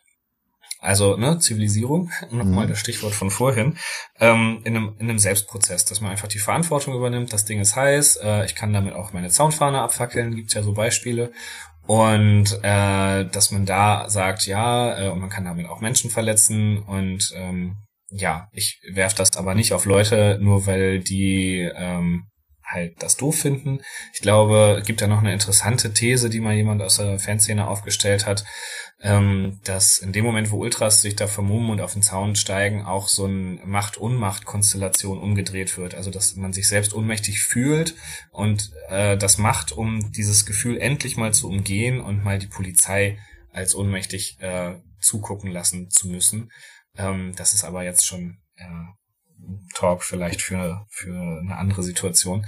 Ähm, und ähm, ich glaube, dass der Moment, wo eine technische Neuerung aber auf den Plan tritt, das ist immer der Moment, wo man neu verhandeln darf, wo man neu diskutieren darf, wo auch der DFB sagen darf, ja, bisher eigentlich unser Problem ist, wird, damit werden Leute verletzt, aber ähm, dadurch, dass jetzt die Rahmenbedingungen neu sind, lass uns doch nochmal neu reden. Und von den Ultras her, also bisher habe ich fast das Gefühl, die Vereine und Verbände sind ein bisschen interessierter als die, die Gruppen selber. Man muss aber auch sagen, also wenn ich sage, es gibt gerade so einen recht ja ähm, vorsichtiges Verhalten auf, in der Ultrakultur, äh, dann, ähm, dann ist das jetzt auch erstmal ein Abwarten. Also ich würde mal andersrum sagen, wenn Ultras Frankfurt äh, im, im Europa League Finale äh, kalte Pyro zünden und alle das gesehen haben, äh, dann wird's halt geil ausgesehen haben, weil die das halt können. Und äh, da ist scheißegal, ob es die eine Fackel oder die andere Fackel ist, sondern da geht's halt darum, dass die da das ganze Haus abgerissen haben, ihre Mannschaft mega supportet haben und das ist doch das, was wir alle machen wollen. Also in dem Moment, wo es einer mal vorlebt, äh, in dem Moment ist das dann auch geil, was man dafür benutzt hat. Ob das jetzt Klopapier, ich meine, es wird mit Klopapierrollen supported. Äh, kann man sich ja eigentlich auch nicht ausdenken. Ja, aber ich glaube, diese Diskussion, also ich wüsste auch nicht, warum die Ultraszene da großartig diskutieren müsste. Ich meine, wie gesagt, das Thema Pyro ist für die Kurven ja in der Regel geklärt. Und wenn es die dann auf dem Markt gibt und zum Einsatz kommen kann, dann denke ich, wird das auch selbstverständlich wahrscheinlich in der einen oder anderen Kurve passieren. Von daher ist es natürlich, glaube ich, eher für die Verbände oder ja, für, für die interessant und als Thema eine Diskussion, weil für die Kurven, worüber soll man da diskutieren? Ja, jetzt möchte ich am Schluss aber trotzdem mal, irgendwie müssen wir noch was Positives hier reinbringen. Deshalb gehen wir mal so auf den Ausblick, würde ich sagen. Was würdest du, wie würdest du, ja, was denkst du, wie entwickelt sich die Ultraszene weiter? Ich meine, sie hat es immer getan und in den diversesten Schwerpunkten, aber was denkst du, was wird so die nächsten Entwicklungen sein oder könnten sein? Ähm, Boah, da bin ich natürlich auch wahnsinnig überfragt. Ich glaube, äh, vieles von dem, was ich jetzt kritisiere oder, oder warum das dann immer so kritisch klingt und ich dann da so vorsichtig bin, ist einfach, weil ich da selber drin stecke am Ende oder, oder nach dem Ende und denke, ah, da gibt's aber auch Dinge, die könnten ja noch besser sein. Wenn man jetzt so mittendrin ist, ich meine, das ist erstmal das ist erstmal eine geile Kultur, die auch ihre Rolle in der Gesellschaft einfach einnimmt. Also wenn man sich anguckt, was da auch an rechtlichen, äh, wirklich also ja, ja, Bürgerrechten immer wieder am Fußball neu diskutiert wird und dass Ultras sich da wehren und auch sagen, boah, Polizeigesetze, Überwachungsstaat, da werden irgendwie auf uns Terrorgesetze angewendet oder da werden Gesetze nochmal neu verschärft. Also Ultras sind eine große Fläche auch für andere Kräfte erstmal, um sich an denen irgendwie abzuarbeiten. Ähm, und ich glaube, ehrlich gesagt, wenn man so ein bisschen so weitermacht, wie man halt, wie man halt ist, äh, einfach, ja, Raum für, für das, worauf man Bock hat. Einfach das mal machen. Aber dann eben halt annehmen, ähm, dass es manchmal auch einfach dumm ist, was man gemacht hat. Ich glaube, diese beiden Faktoren, wenn das einen guten, wenn das ein gutes weiteres nimmt, ähm, was mir zwischendurch wirklich Sorgen gemacht hatte, war äh, ähm, der Vorfall zwischen Magdeburg und Halle, wo, wo da jemand umgebracht wurde. Ähm, also aus dem Zug werfen, finde ich schon wirklich, das ist, also das ist ja nicht mal mehr fahrlässig. Was soll denn dann passieren, außer dass der sich da mindestens schwer verletzt? Den legt man ja nicht ab. Ähm, oder ich weiß jetzt nicht, so weit war ja irgendwie die spekulierte Situation, aber da dachte ich so, Mann, Leute, das ist auf jeden Fall die falsche Richtung, äh, jetzt jede Kleinigkeit irgendwie gleich körperlich ausagieren.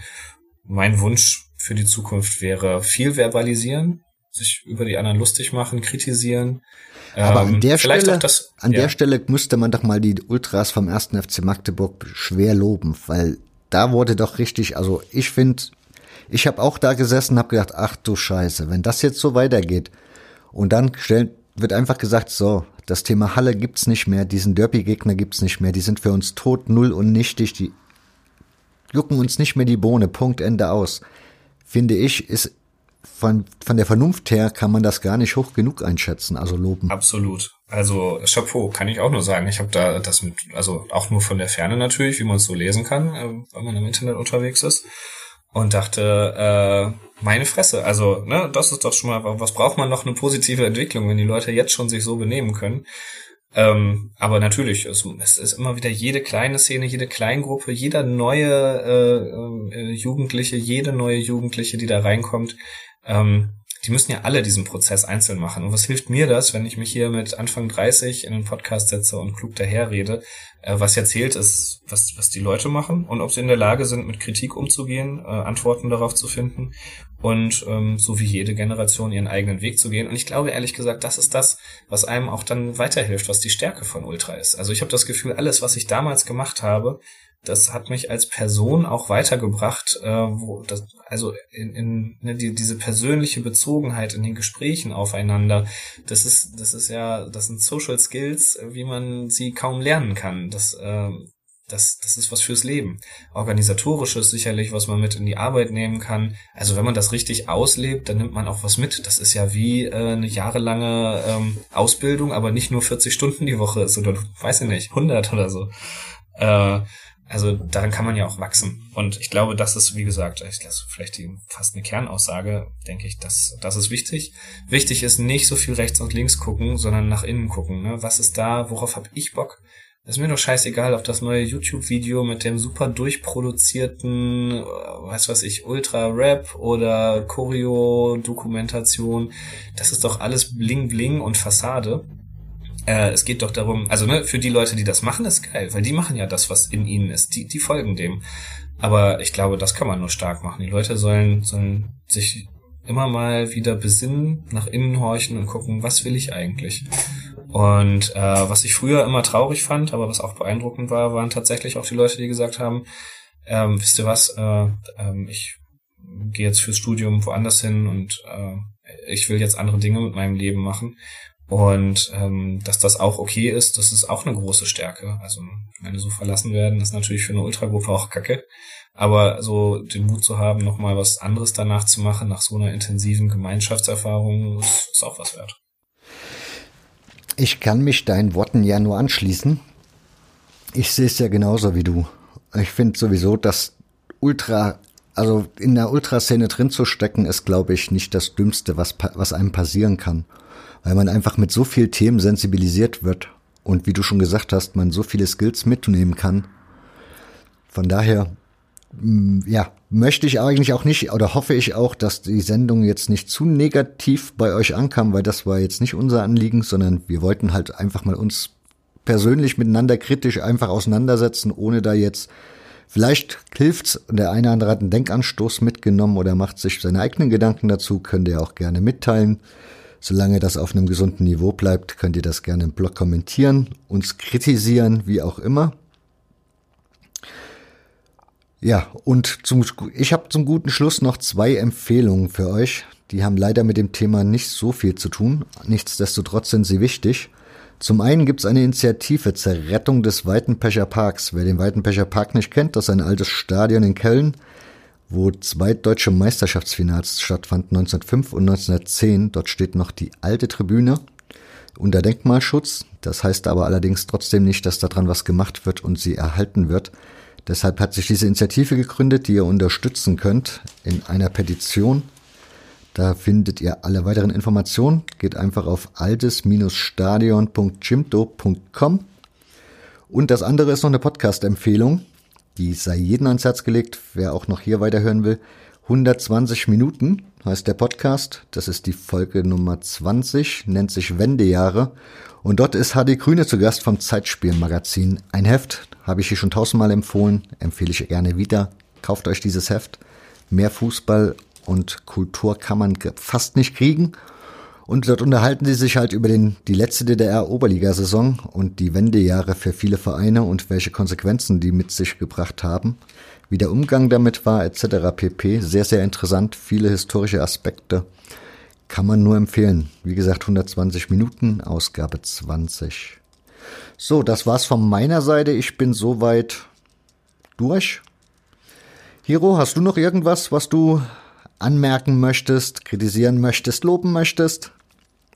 Ja, äh, vielen Dank für die Einladung nochmal. Ähm, denn äh, ich höre tatsächlich deinen Podcast schon eine ganze Weile, damals mit dem Christoph Heschmidt Pur angefangen, ähm, mit dem äh, Red Star mhm. Paris äh, Beitrag. Das äh, hat mich auch, das hatte ich vorher gelesen, hat mich sehr begeistert.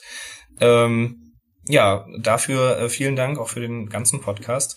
Äh, ich glaube tatsächlich, ja, ähm, ist so ein bisschen bei mir äh, verankert, dass ich da sehr schnell, sehr kritisch werde. Äh, Freunde wissen das vielleicht. Ähm, gerne auch Kritik über das Twitter-Handle. Gerne äh, einfach Dann mal nenn dein Twitter-Handle doch grad. Ach ja, at, at exrakai, äh, also Hiro at exrakai in einem Wort. Ähm, hat sich dann nie mehr verändert seitdem. Und äh, ansonsten glaube ich, ich bin eigentlich auch ein umgang, umgänglicherer Typ als vielleicht dann gerade so rübergekommen. Aber das Thema ist mir vielleicht doch auch so wichtig, dass ich denke, ah, da geht noch so viel mehr und es hat mir auch, also es ist mir sehr schwer gefallen oder trifft mir das bis heute schwer, aus dieser Kultur wirklich rauszutreten. Und äh, von daher freue ich mich, dass ich hier nochmal so ein bisschen was öffentlich dazu erzählen durfte und wer weiß, wie das jetzt so weitergeht. Dann bedanke ich mich bei dir für deine Zeit, für das, was du hier beigetragen hast, weil das war eine Menge, Menge Stoff. und würde damit sagen, beschließen wir die Sendung. Wünsche euch eine schöne Zeit. Bis zum nächsten Mal. Macht's gut. Tschüss.